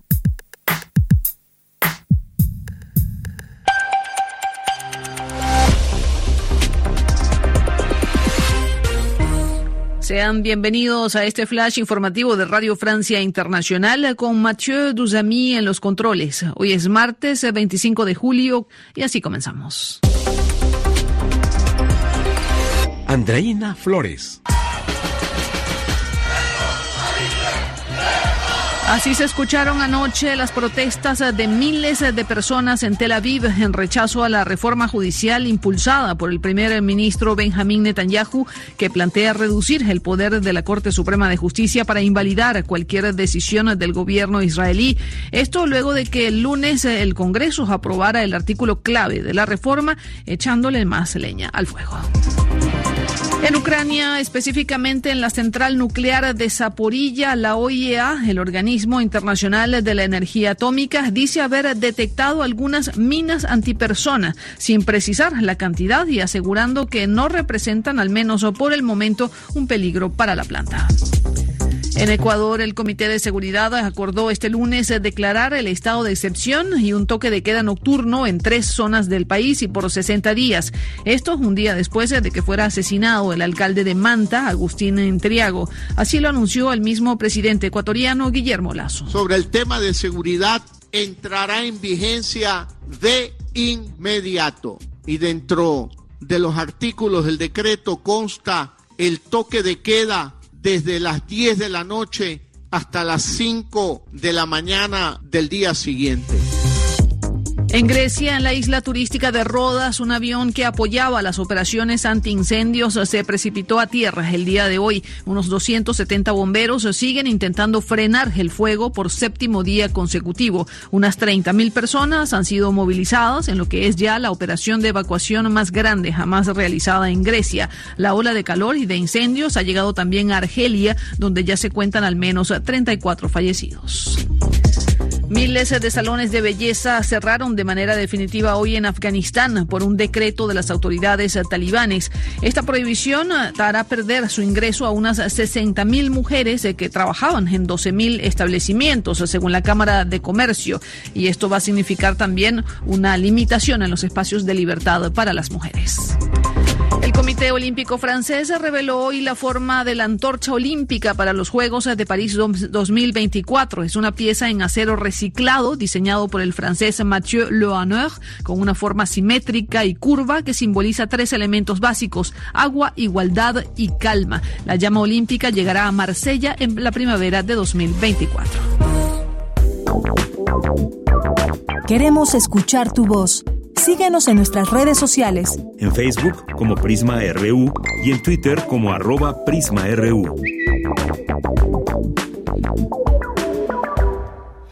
Dos de la tarde con 19 minutos. Le doy la bienvenida aquí a Elvia González Hernández, directora de teatro y artista interdisciplinar, fundadora del proyecto de teatro, cine y diseño Estudio Nómade. ¿Qué tal, Elvia? ¿Cómo estás? Buenas tardes. Hola, buenas, buenas tardes. Eh, estoy bien. ¿Y ustedes cómo están? Muy bien, muchas gracias. Aquí que pues muchas personas que aún siguen de vacaciones y luego vienen cursos de verano que son muy importantes. Y bueno, como parte de todo este esfuerzo y esta colaboración con Fundación UNAM, pues nos tienes una invitación al curso de verano mutante. Sí, el curso de verano mutante está dirigido a las niñas y niños eh, que, que tienen seis, entre 6 y 10 años y eh, se llevará a cabo en el Palacio de la Autonomía que está en el centro, eh, justo al lado de Expresa. Y en este curso de verano lo que invitamos a hacer a los participantes es explorar a través del juego, la imaginación y el arte, este, diversas formas de crear personajes, este, juegos ópticos, em, juegos teatrales, em, estimular la imaginación, la observación, la escucha atenta este, y la manera en la que nos relacionamos sea como a través del juego y todo sea como más armonioso para generar diálogos entre los pares. Bien, pues muy importante todo esto, que quienes puedan participar lo hagan. Ahora, ¿quiénes te están invitados? ¿Como qué perfiles, edades y demás?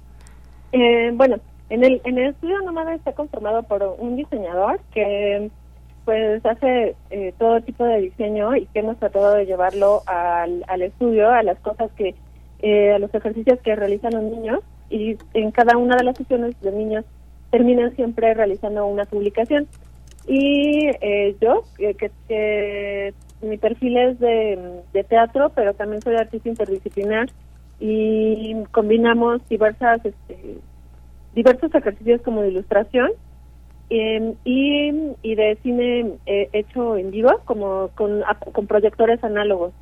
Y eh, en esta ocasión invitamos a un actor que se llama Ismael Sangal y con él, eh, a través del juego y ejercicios teatrales, este, mm, queremos invitar a los niños como a, poder imaginar desde, desde ejercicios del cuerpo, este, las sensaciones, situaciones, para después llevarlas a ejercicios dentro de las publicaciones.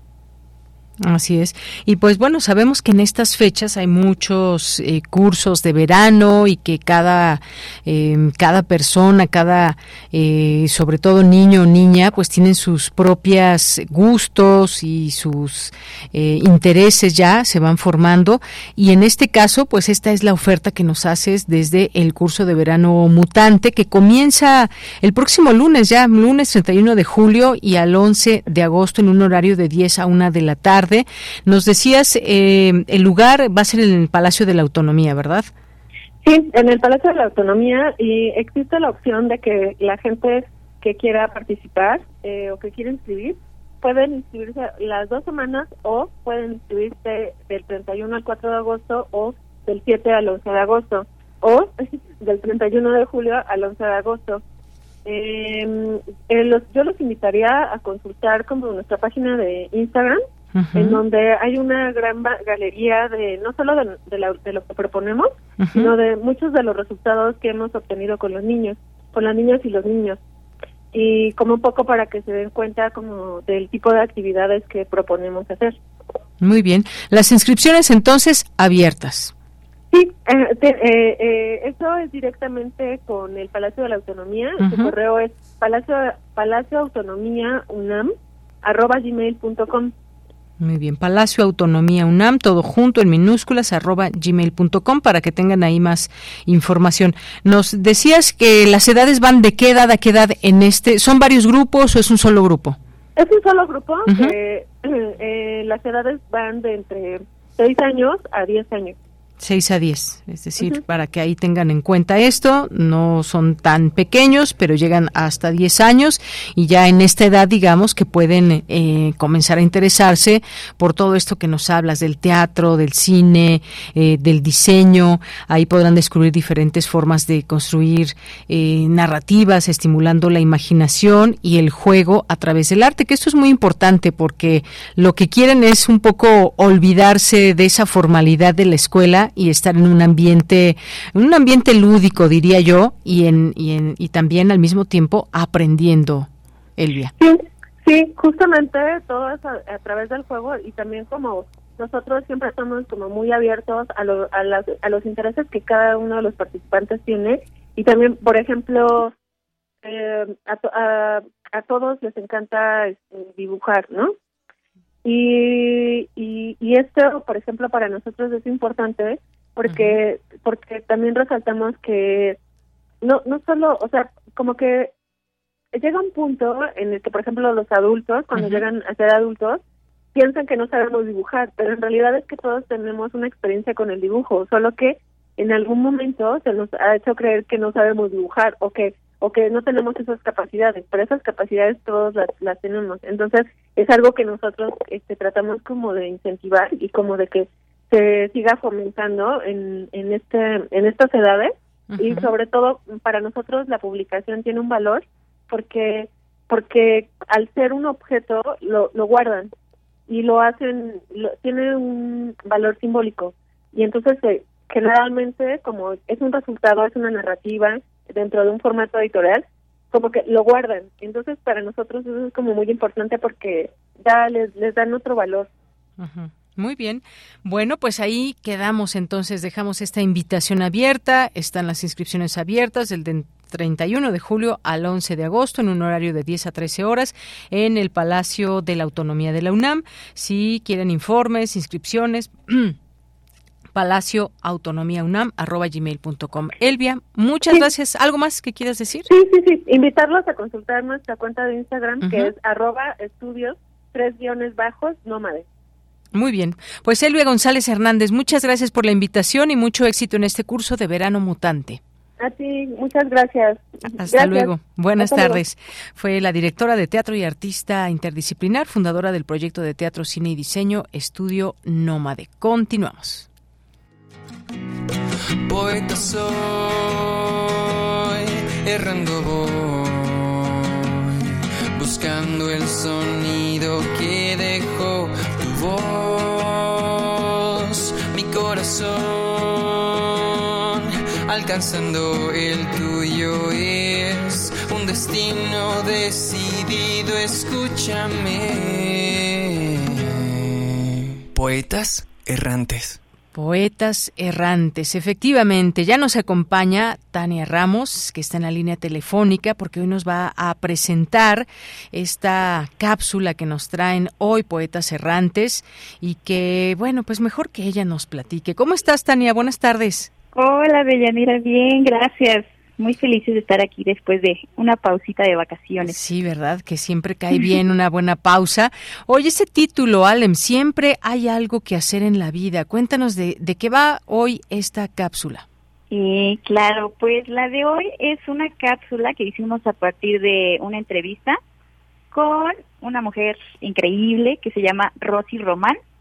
Ella forma parte de una asociación que se llama así, ALEM, que significa autonomía, libertad en movimiento. Eh, ellos están en Cuernavaca y pues esto empezó como un programa de formación para personas con discapacidad y ahora también tienen su propia su propia campaña de reparación de sillas de ruedas. Ellos mismos han generado su empleo a partir de a partir de hacer esto y van por la República compartiendo lo que saben. Entonces, la verdad ha sido muy bello escuchar la experiencia de Rosy, ya la podrán escuchar. Y pues próximamente también tendremos algunas cápsulas de otros integrantes porque pues cada uno tiene su propia experiencia de cómo llegaron a esta asociación. Estamos muy muy felices de conocer la gran labor que hacen y pues además queremos compartirlo con ustedes porque nos parece que tienen una campaña súper importante para todos los que nos escuchen, ya sea que estén en situación de silla de ruedas o que nada más estén interesados en aprender. Muy bien, oye, pues escucha eh, muy bien todo esto, un aprendizaje también y todo lo que hacen desde esta asociación. Así que vamos a escuchar esta cápsula y regresamos contigo. Claro. Adelante. Mi esqueleto quiso escapar un poco de sí mismo. Me creció adentro una curva, una onda, un giro de retorcido nombre. Rosy, ¿quieres jugar a la gallinita ciega? Ay, no, mejor a la bateada. Va, pues, sí jugamos. Hija, por favor no te vayas a la calle. Te puede pasar algo. Mamá, yo puedo hacer todo. Me llamo Roselia Román Sánchez. Rosy, nací en un pueblo que se llama Ciénega, en Guerrero. Yo nací con escoliosis. Sí, pues en realidad este no no tuve límites y este y siempre fui una persona muy muy este muy atrevida. A mí no me ponían límites, no me decían esto tú no lo puedes hacer, esto tú no. Yo siempre decía, yo sí puedo, yo sí lo voy a hacer. Iba gateando como bebé. Así andaba. Me ponía unas rodilleras para no lastimarme. Aún así me cortaba. Tenía muchos accidentes en los pies, pero no me importaba hasta los, como a los 20 años, mis amigos, este, mis amigos me llevaban a la secundaria cargando a machis. ¿Por qué Rosy no tiene silla de ruedas? Yo creo que no le gustan. Ese vecinito se dio cuenta de que yo no tenía silla y solicitó una sin que yo supiera. Y mis amigos también juntaron dinero para que me comprara una. Fue mi primera silla que tuve a esa, a esa edad. Y bueno, ya de ahí pues ya no tuve límites, seguí yo usando la silla de ruedas y pues hasta la fecha sigo usando la silla. Ahorita tengo 49 años. Hace 14 años llegué a una asociación civil llamada Autonomía, Libertad en Movimiento, en Cuernavaca, Morelos. ALEM era un programa de formación profesional para personas con discapacidad y ahora también reparamos todo tipo de sillas de ruedas. luego, luego me gustó y me quedé en el espacio de lo que fue la soldadura. Me capacitaron en soldadura y ahí fue donde yo me quedé. ¿Ella las va a arreglar?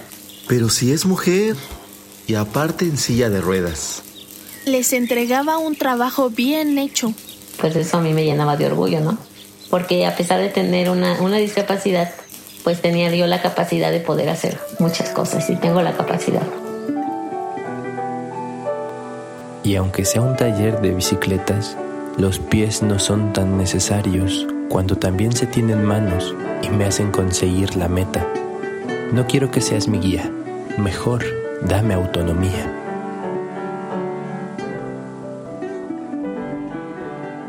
Alem pasó de boca en boca y hoy no solo reparamos, las personalizamos, porque la silla de ruedas es una extensión de la identidad. Capacitamos a más personas en silla de ruedas y también salimos a otros estados de la República con un programa que se llama Enchúlame la silla. Son jornadas de reparación de sillas de 9 de la mañana a 6 de la tarde. Este año hemos estado en Tlalpan y Coyoacán. Alem tiene 15 integrantes, de los cuales 12 estamos en silla de ruedas. Todos tenemos un empleo de tiempo completo, con paga justa y que nos permite solventar nuestros gastos sin tener que pedir ayuda. Alem nos permite ser independientes. Pues decirles a las personas que nos escuchan y que están en situación de silla o de alguna discapacidad que no se limiten, que siempre le pongan ganas, porque siempre hay algo que hacer en la vida.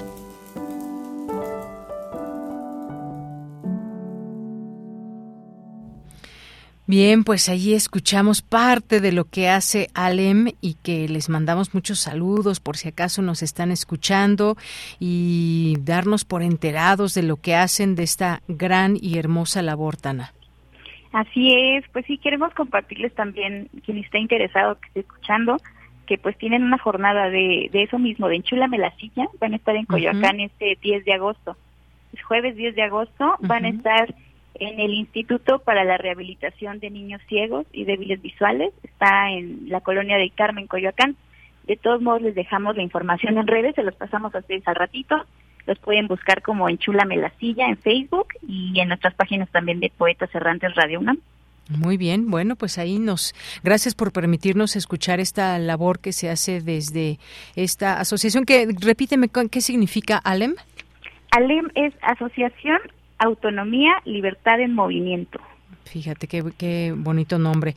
Pues gracias, Tana, gracias a ti y a todos quienes participaron. Ahí reconocimos las voces de poetas errantes que forman parte de este equipo y que semana a semana nos traen alguna historia, algo que nos quieran compartir, ya sea personal, ya sea como en este caso lo que hace Alem. Muchas gracias, Tana. Gracias a ustedes. Quisiera agradecer especialmente a Sabina Bach, que ha sido el enlace entre poetas y Alem y pues ha puesto mucho de ella para poder compartir esto, también a los poetas, a Marta Romo, a nuestro amigo Florentino que nos debe de estar escuchando ahorita, queremos mandarle muchos saludos y a ustedes muchas gracias por, por recibirnos otro, otro martes.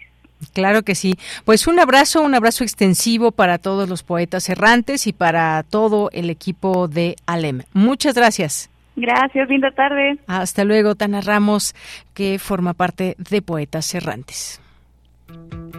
Esta es una producción de Poetas Errantes, unidos con la poesía y el corazón. Algo en ti me es muy familiar. Hay algo en este encuentro que no quiero olvidar. Poeta soy.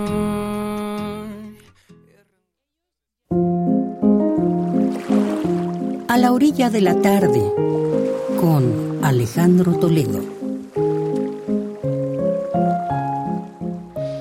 Y ahora nos vamos a la literatura. Ya está en la línea telefónica Alejandro Toledo en su sección en A la orilla de la tarde, porque pues nos va a hablar de los cuentos de la autora cubana María Elena Llana que figuran en Casas del Vedado, situados en las viejas mansiones de La Habana, hábitat natural, esta vez de los fantasmas. ¿Qué tal, Alejandro? ¿Cómo estás? Buenas tardes. Muy bien, Deyanira, ¿cómo estás tú? Bien, pues ya de regreso de las vacaciones, Alejandro. No, no sé si has eh, ido tú a La Habana? Sí. Alguna de esas viejas. Y este, recordarás, bueno, yo fui hace como 30 años. Pero y, llegué justo a hospedarme a un hotel que se llamaba El Verado. Estaba situado, situado en este barrio que este, del Verado, que es como el barrio central en, en, La Habana, y que tiene este, pues, los principales hoteles y también como viejas viejas residencias, viejas mansiones, ¿no?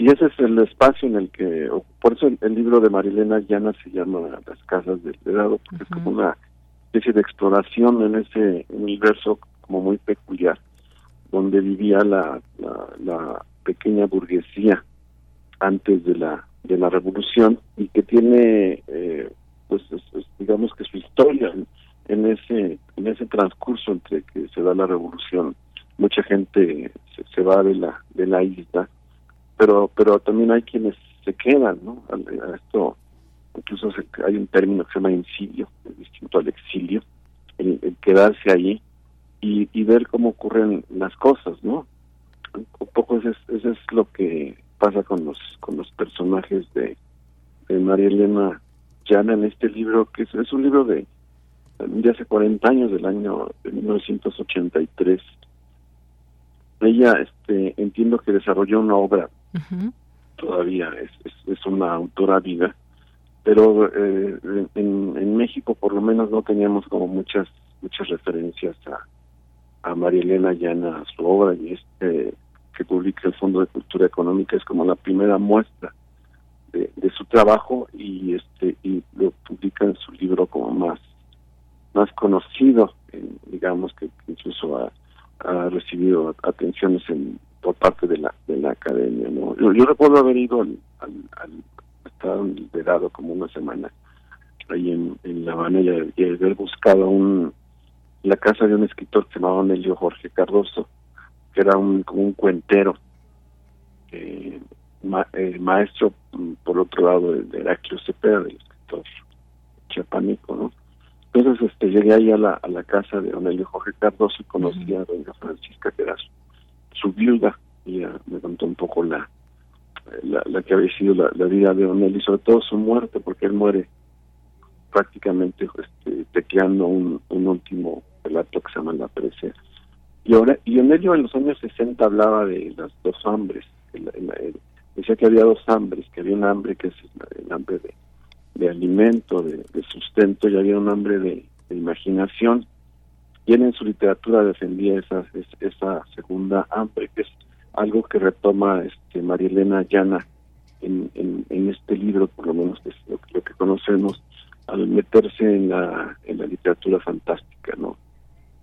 que, es, que es un género que parece alejado del realismo socialista o del realismo simplemente que, que suele eh, practicarse, digamos, en, o por lo que entendemos un poco la, literatura cubana, o cierta parte de la literatura cubana que se hace dentro de la isla. ¿no? Entonces, Marilena no tiene, por ejemplo, este, eh, algunos eh, temas o tópicos que son comunes a la literatura fantástica, como el, concebir un tapiz como un umbral al que se puede acceder, que se puede visitar como si traspasáramos, digamos, fuéramos no pudiéramos adentrarnos en la pintura de un cuadro o si eh, es este otro motivo que es el del espejo no yo, yo recuerdo algún cuento de Amparo Dávila sobre unos aspectos que hay en un espejo en un hospital que, que atormentan a la protagonista.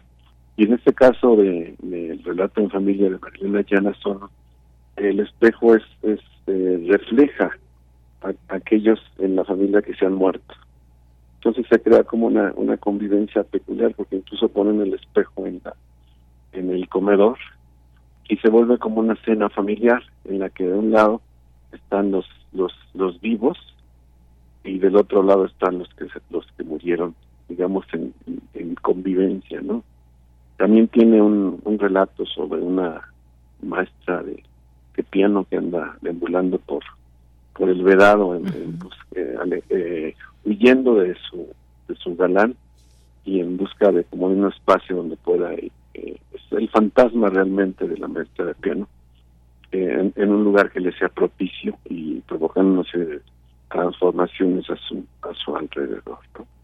Entonces, este, en, el libro ingresamos a esto, a las viejas mansiones que quedaron ahí, que, este, que quedaron algunas vacías, otras eh, habitadas por, por, por seres que, que le temían a la realidad circundante, que se, que se volvieron como espectros.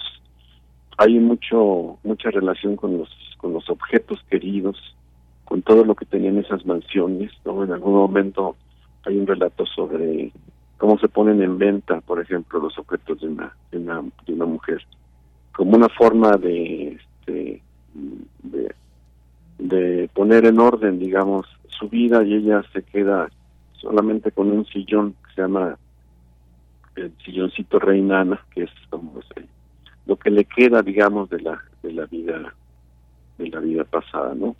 Entonces, Casas del Verado es un libro de, de unas 100 páginas, como historias fantásticas, este, escrito muy muy pulcramente con una escritura, digamos, no regional, como uno también esperaría quizás, si, si, piensas en los juegos de palabras, por ejemplo, de Guillermo Cabrera Infante o en el barroquismo de, de San Malino o de Alejo Carpentier, es una escritura como muy pulcra y este y es un buen volumen de, de relatos fantásticos, ¿no? que tiene esa, esas peculiaridades, no es tanto el efecto, digamos, de sorpresa que puede tener el relato, sino una exploración en esa eh, comunidad especial que fue esa pequeña burguesía, de gente que no participó en la revolución, sino que se quedaron como expectantes viendo lo que lo que estaba ocurriendo y un poco sufriendo las las transformaciones eh, políticas y económicas que eso los acarreó en sus y que transformó sus modos de vida, ¿no? Eh, alojados en los en estas viejas residencias como como espectros digamos de, una vida de una vida anterior no entonces a mí me, me sorprendió el, encuentro con este libro publicado por el Fondo de Cultura Económica. He estado rastreando un poco la, vida de Marilena Llana ya es una mujer eh, que ejerció el periodismo que, que fue guionista en radio y televisión en Cuba que se retiró de eso que tiene otros libros que no, que no han llegado aquí y que escribe también relatos para, para jóvenes. ¿no? Tenemos esa, digamos, una asignatura al conocer uno de sus libros principales, este, ver cuál fue la, la, evolución de su, de su escritura. Así es. Bueno, pues muchas gracias, como siempre, Alejandro. Y sí, efectivamente, esto, este lugar, el Vedado, que pues una amplia zona ahí en digamos, como decías, la parte central ahí en La Habana, donde encuentra uno, ahí donde están los edificios, algunas representaciones importantes del mundo, en fin, hay mucho de lo que hay y de lo que significa el vedado y bueno, ahora esto que nos traes en, en estas historias, eh, en estas historias de esta autora María Llana. Pues muchas gracias Alejandro, nos escuchamos en 15 días. Sí, nos oímos en 15 días. Que estés muy bien. Gracias igualmente y solamente recordarle a nuestro público, ahí está ya este eh, esta fotografía y este libro, el título para que lo tengan en cuenta y si quieren leerlo, ahí está ya en nuestras redes sociales. Muchas gracias Alejandro, hasta luego. Nos escuchamos entonces. Claro que sí, hasta luego. Queremos escuchar tu voz. Síguenos en nuestras redes sociales. En Facebook como Prisma RU y en Twitter como arroba PrismaRU.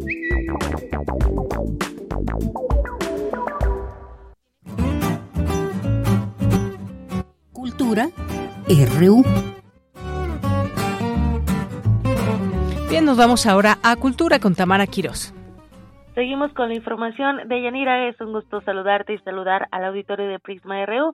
Esta tarde hablaremos de una puesta en escena que combina títeres multimedia y que narra la historia del pequeño Trino. Esta propuesta escénica se titula Trino en búsqueda de su poder interior y se está presentando con doble función los sábados y domingos en el Foro Shakespeare y este fin de semana termina temporada, así que queremos invitarlos que conozcan más de esta obra. Por eso nos enlazamos con Paulina Soto Oliver. Ella es dramaturga dramaturga y también es parte del elenco de Trino en la búsqueda de su poder interior. Paulina Soto, bienvenida a este espacio radiofónico. Platícanos más detalles sobre esta obra, quién es Trino y a qué se enfrenta en este viaje, en esta búsqueda de su poder interior. Claro que sí, Tamara, muchas gracias.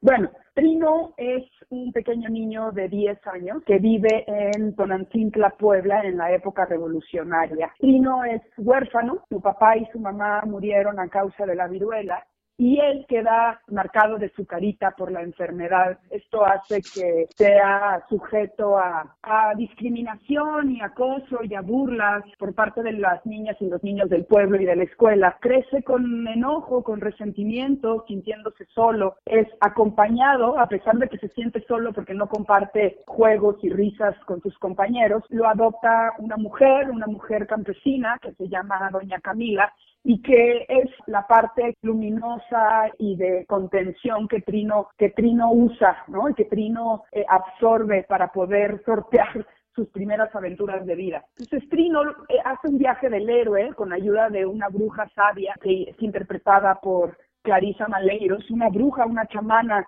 de nuestras tradiciones, ¿no? Las mujeres sabias, las chamanas, las que tenían el poder de la medicina, de la curación. Esta mujer puede detectar la luz que hay dentro de Trino, ¿no? Este poder de sonreír y de alegría que está dentro y lo acompaña y lo enseña a hacer viajes para conectar con su interior, para conectar con su poder, para para tener un viaje de autoconocimiento.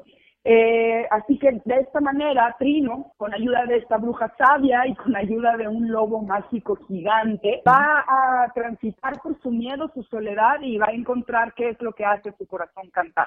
Es una, una obra para jóvenes audiencias que ha sido muy bien recibida tanto por los niños y niñas, pero también sorpresivamente nos, nos hemos topado que son los adultos que acompañan a estos niños los que también se conectan profundamente y salen eh, felices con los niños. Entonces nos hemos dado cuenta que es una puesta en escena no únicamente para las jóvenes audiencias, sino también para los adultos, que tiene distintos niveles de comunicación y de mensaje, tiene una producción maravillosa eh, gracias al estímulo fiscal para las artes, el Artes y Grupo México, que nos permite pues convocar a una serie de creativos de primer nivel ¿no? Eh, empezando por Alberto Lomnitz, que es el director, y así desfilando pues eh, creativos de primer nivel con alcance internacional que nos permiten llevar a la escena de nuestro país un proyecto profundo, artístico, inspirador, que nos conecta con el anhelo de encontrar nuestra felicidad. Eh,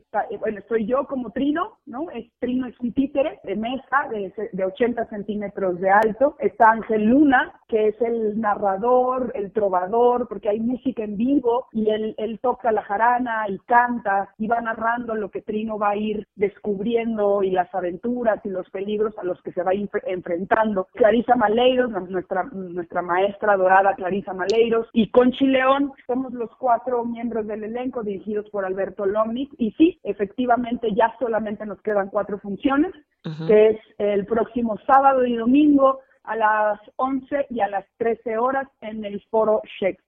Vaya, vaya, qué lujo de, de profesionales están en esta propuesta escénica. También, Paulina, me gustaría que nos platicaras de, de cómo se inspira esta obra, ¿no? Tengo entendido que está inspirada en el cuento El Angelito Feo. Platícanos también, pues, un poco de la dramaturgia, además de estos dispositivos que utilizan, estas herramientas que, pues, apoyan a, a crear toda esta atmósfera para las audiencias. Sí, eh, sí, bueno, mi abuela, mi abuela, mi tía abuela, este, la hermana de mi mamá, de mi madre, fueron, fueron escritoras. Eh, y mi abuela eh, le gustaba mucho escribir cuentos. Ella, ella me contaba el cuento de un pequeño niño que tenía viruela y que vivía en Tonancincla. Eh, este fue un cuento premiado en su momento. Eh, yo lo que hago es únicamente extraer a este personaje y su época extraigo del cuento al personaje, a la época y el lugar. Eh, porque a mí me conmueve, ¿no? Yo creo que eh, Trino tiene las dos heridas eh, del alma que todos los seres humanos eh, podemos compartir, que es pues habernos sentido rechazados, ¿no? y haber sentido abandono o la necesidad de ser amados. Todos buscamos ser amados y todos en algún momento nos hemos sentido rechazados. Entonces, eh, a mí me conmueven estas heridas, las comparto, comparto estas heridas, estas heridas han marcado, han marcado mi vida y, y me han hecho tomar los caminos que he tomado. Así fue como escogí a este personaje de mi abuela, me, pues de esta manera, aunque ella haya trascendido hace 25 años, no más, 30 años, eh, me, me, comunico con ella y con mi, y con mi linaje femenino de escritoras y, y todo lo demás fuera de Trino, este, la chamana Nahui, el brujo, el tomate, que es el antagonista, o sea, toda la cosmovisión y las aventuras eh, ya son una, una creación mía. Entonces, digamos que, que este proyecto es una suma de dos, de dos, de dos eh, imaginarios, ¿no? Em, y de esta manera se, se construye Trino, que aparte de la dramaturgia inicial, Alberto Lomnitz hace una, eh, una especie de adaptación técnica justo para lo que dices, para el tipo de dispositivos y de y de instrumentos y lenguaje que, que utilizamos en la escena, que es eh, la unión entre los títeres corpóreos, ¿no? los títeres de mesa, y las videoproyecciones y los títeres de sombra. Entonces, con todos estos elementos que además eh, invitamos a los niños a entretenerse de una manera distinta que solo la pantalla, ¿no? Eh, les mostramos cómo jugar con sombras, cómo crear historias, eh, en su casa con una vela en la pared o un foco y la pared o poniendo una sábana y jugando con sus juguetes o haciendo recortes. Eh, les mostramos cómo pueden entretenerse de otra manera mucho más em, táctil, que, que, salga de la pantalla nada más, ¿no? Por supuesto. Alberto Lomnitz lo que hace es hacer un, un guion técnico eh, integrando inclusive partes de la dramaturgia que estaban descritas como acotaciones, ¿no? Como, como introducción o como acotaciones, las, las, las traspasa al narrador, al narrador, este, cantador o este, eh, em, ¿cómo le podríamos decir? Pues sí, el cantante, ¿no? El trovador que va contando la historia. Esa es una, una última una última adaptación, por así decirlo, porque ya el texto tiene puras notas técnicas, ¿no? En qué momento entra un títere de sombra, en qué momento entra un pie de audio, en qué momento entra una canción o un texto, eh, por todos los dispositivos que se utilizan. Entonces es una obra muy lúdica, ¿no? Profunda, conmovedora, eh, y luminosa, pues que va a hacer que el público se reflexione y se pregunte si verdaderamente sabe qué es lo que hace su corazón cantar, ¿no? Eh, esto como una metáfora de, pues de saber qué es lo que verdaderamente te hace feliz, ¿no? Encontrar qué es lo que te hace feliz y dejar de solo caminar en este planeta de manera pues automática o con el impulso de nuestra sociedad, ¿no? Por supuesto. Eso es Trino. Vaya, oye, pues qué maravilloso y además qué reto también coordinar eh, pues estas herramientas de multimedia, también la luz, la sombra, vaya que ya nos antojaste y también ya nos animaste a saber qué es lo que pues hace feliz a nuestros corazones, así que invitamos a nuestro auditorio, a las niñas, los niños, a los papás que también acudan al Foro Shakespeare. Se están presentando los sábados y domingos, ¿verdad? Sábados y domingos 11 y 1 y únicamente ya queda este último fin de semana de julio, son las últimas funciones de Trino. La verdad es que hemos tenido una muy buena respuesta del público, entonces les recomendamos que compren sus boletos con anticipación en línea o que a partir de las 5 de la tarde pueden ir a la taquilla directamente y si compran sus boletos en taquilla hay promociones, ¿no? Tenemos un 30% de descuento para aquellos que lleven credencial de maestros, de alumnos, ahora que estamos de vacaciones, ¿no? De, vacaciones de verano. Y también está la promoción de que en la compra de dos boletos regulares de adulto, eh, eh, se les regala un boleto de niño. Para que vaya la familia. Papá y mamá que tengan, ajá, exacto. Papá y mamá que tengan que tengan hijos o que tengan un hijo, eh, el hijo entra gratis. Excelente. Paulina Soto, pues enhorabuena por este proyecto y muchísimas gracias por tomarnos la llamada, por platicarnos acerca de Trino en búsqueda de su poder interior. Que sigan estos éxitos teatrales y de verdad muchas gracias por acompañarnos. Muchas gracias a ti por tomarte el tiempo y, y, por darnos el espacio para hablar de Trino. Gracias. Espero que puedas acompañarnos este fin de semana. Claro que sí, con muchísimo gusto ahí estaré. Cuídate. que estés muy bien, Paulina. Paulina Soto es actriz y dramaturga de Trino en búsqueda de su poder interior, que finaliza temporada este sábado y domingo en el Foro Shakespeare, ubicado en la calle Zamora, número 7, en la colonia Condesa, aquí en la Ciudad de México. Y con esto llegamos al final de esta sección de Yanira. Te regreso los micrófonos. Que tengan excelente tarde. Gracias, Tamara. Buenas tardes. Y ya casi nos vamos. Nos vamos a despedir con un poco de música. Gracias a todo el equipo. Y una felicitación a Marco Lubián porque es su cumpleaños el día de hoy. Cumple la cantidad de años X. Así nos quedamos, como, como es Corp. Ahí dejamos su edad. Eh, bueno, pues muchas felicidades, Marco que te la pases muy bien. Y también muchas gracias por aquí a Denis Licea en la asistencia, a Arturo González en los controles técnicos, a Iván Martínez en nuestras redes sociales, que ya es su segundo día y ya poco a poco adaptándose ahí a todo este, todo este trajín que implica las redes sociodigitales de Prisma RU. Gracias Enrique Pacheco en la, en la continuidad. Aquí en el micrófono se despide de ustedes de Yanira Morán, con mucho gusto, como siempre, lo esperamos mañana. Tienen una cita aquí en Prisma RU a la una de la tarde.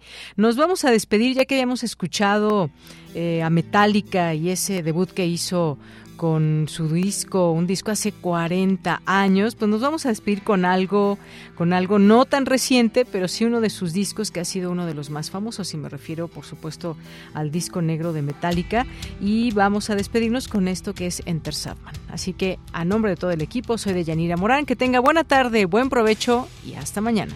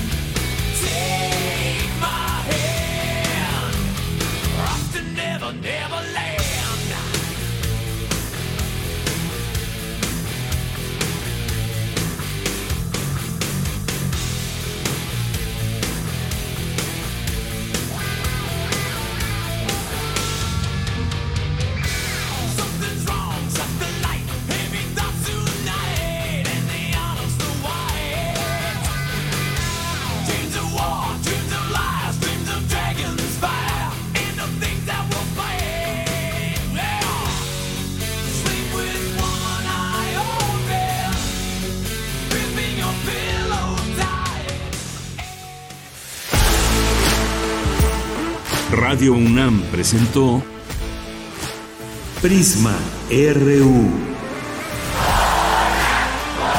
Una mirada universitaria sobre los acontecimientos actuales.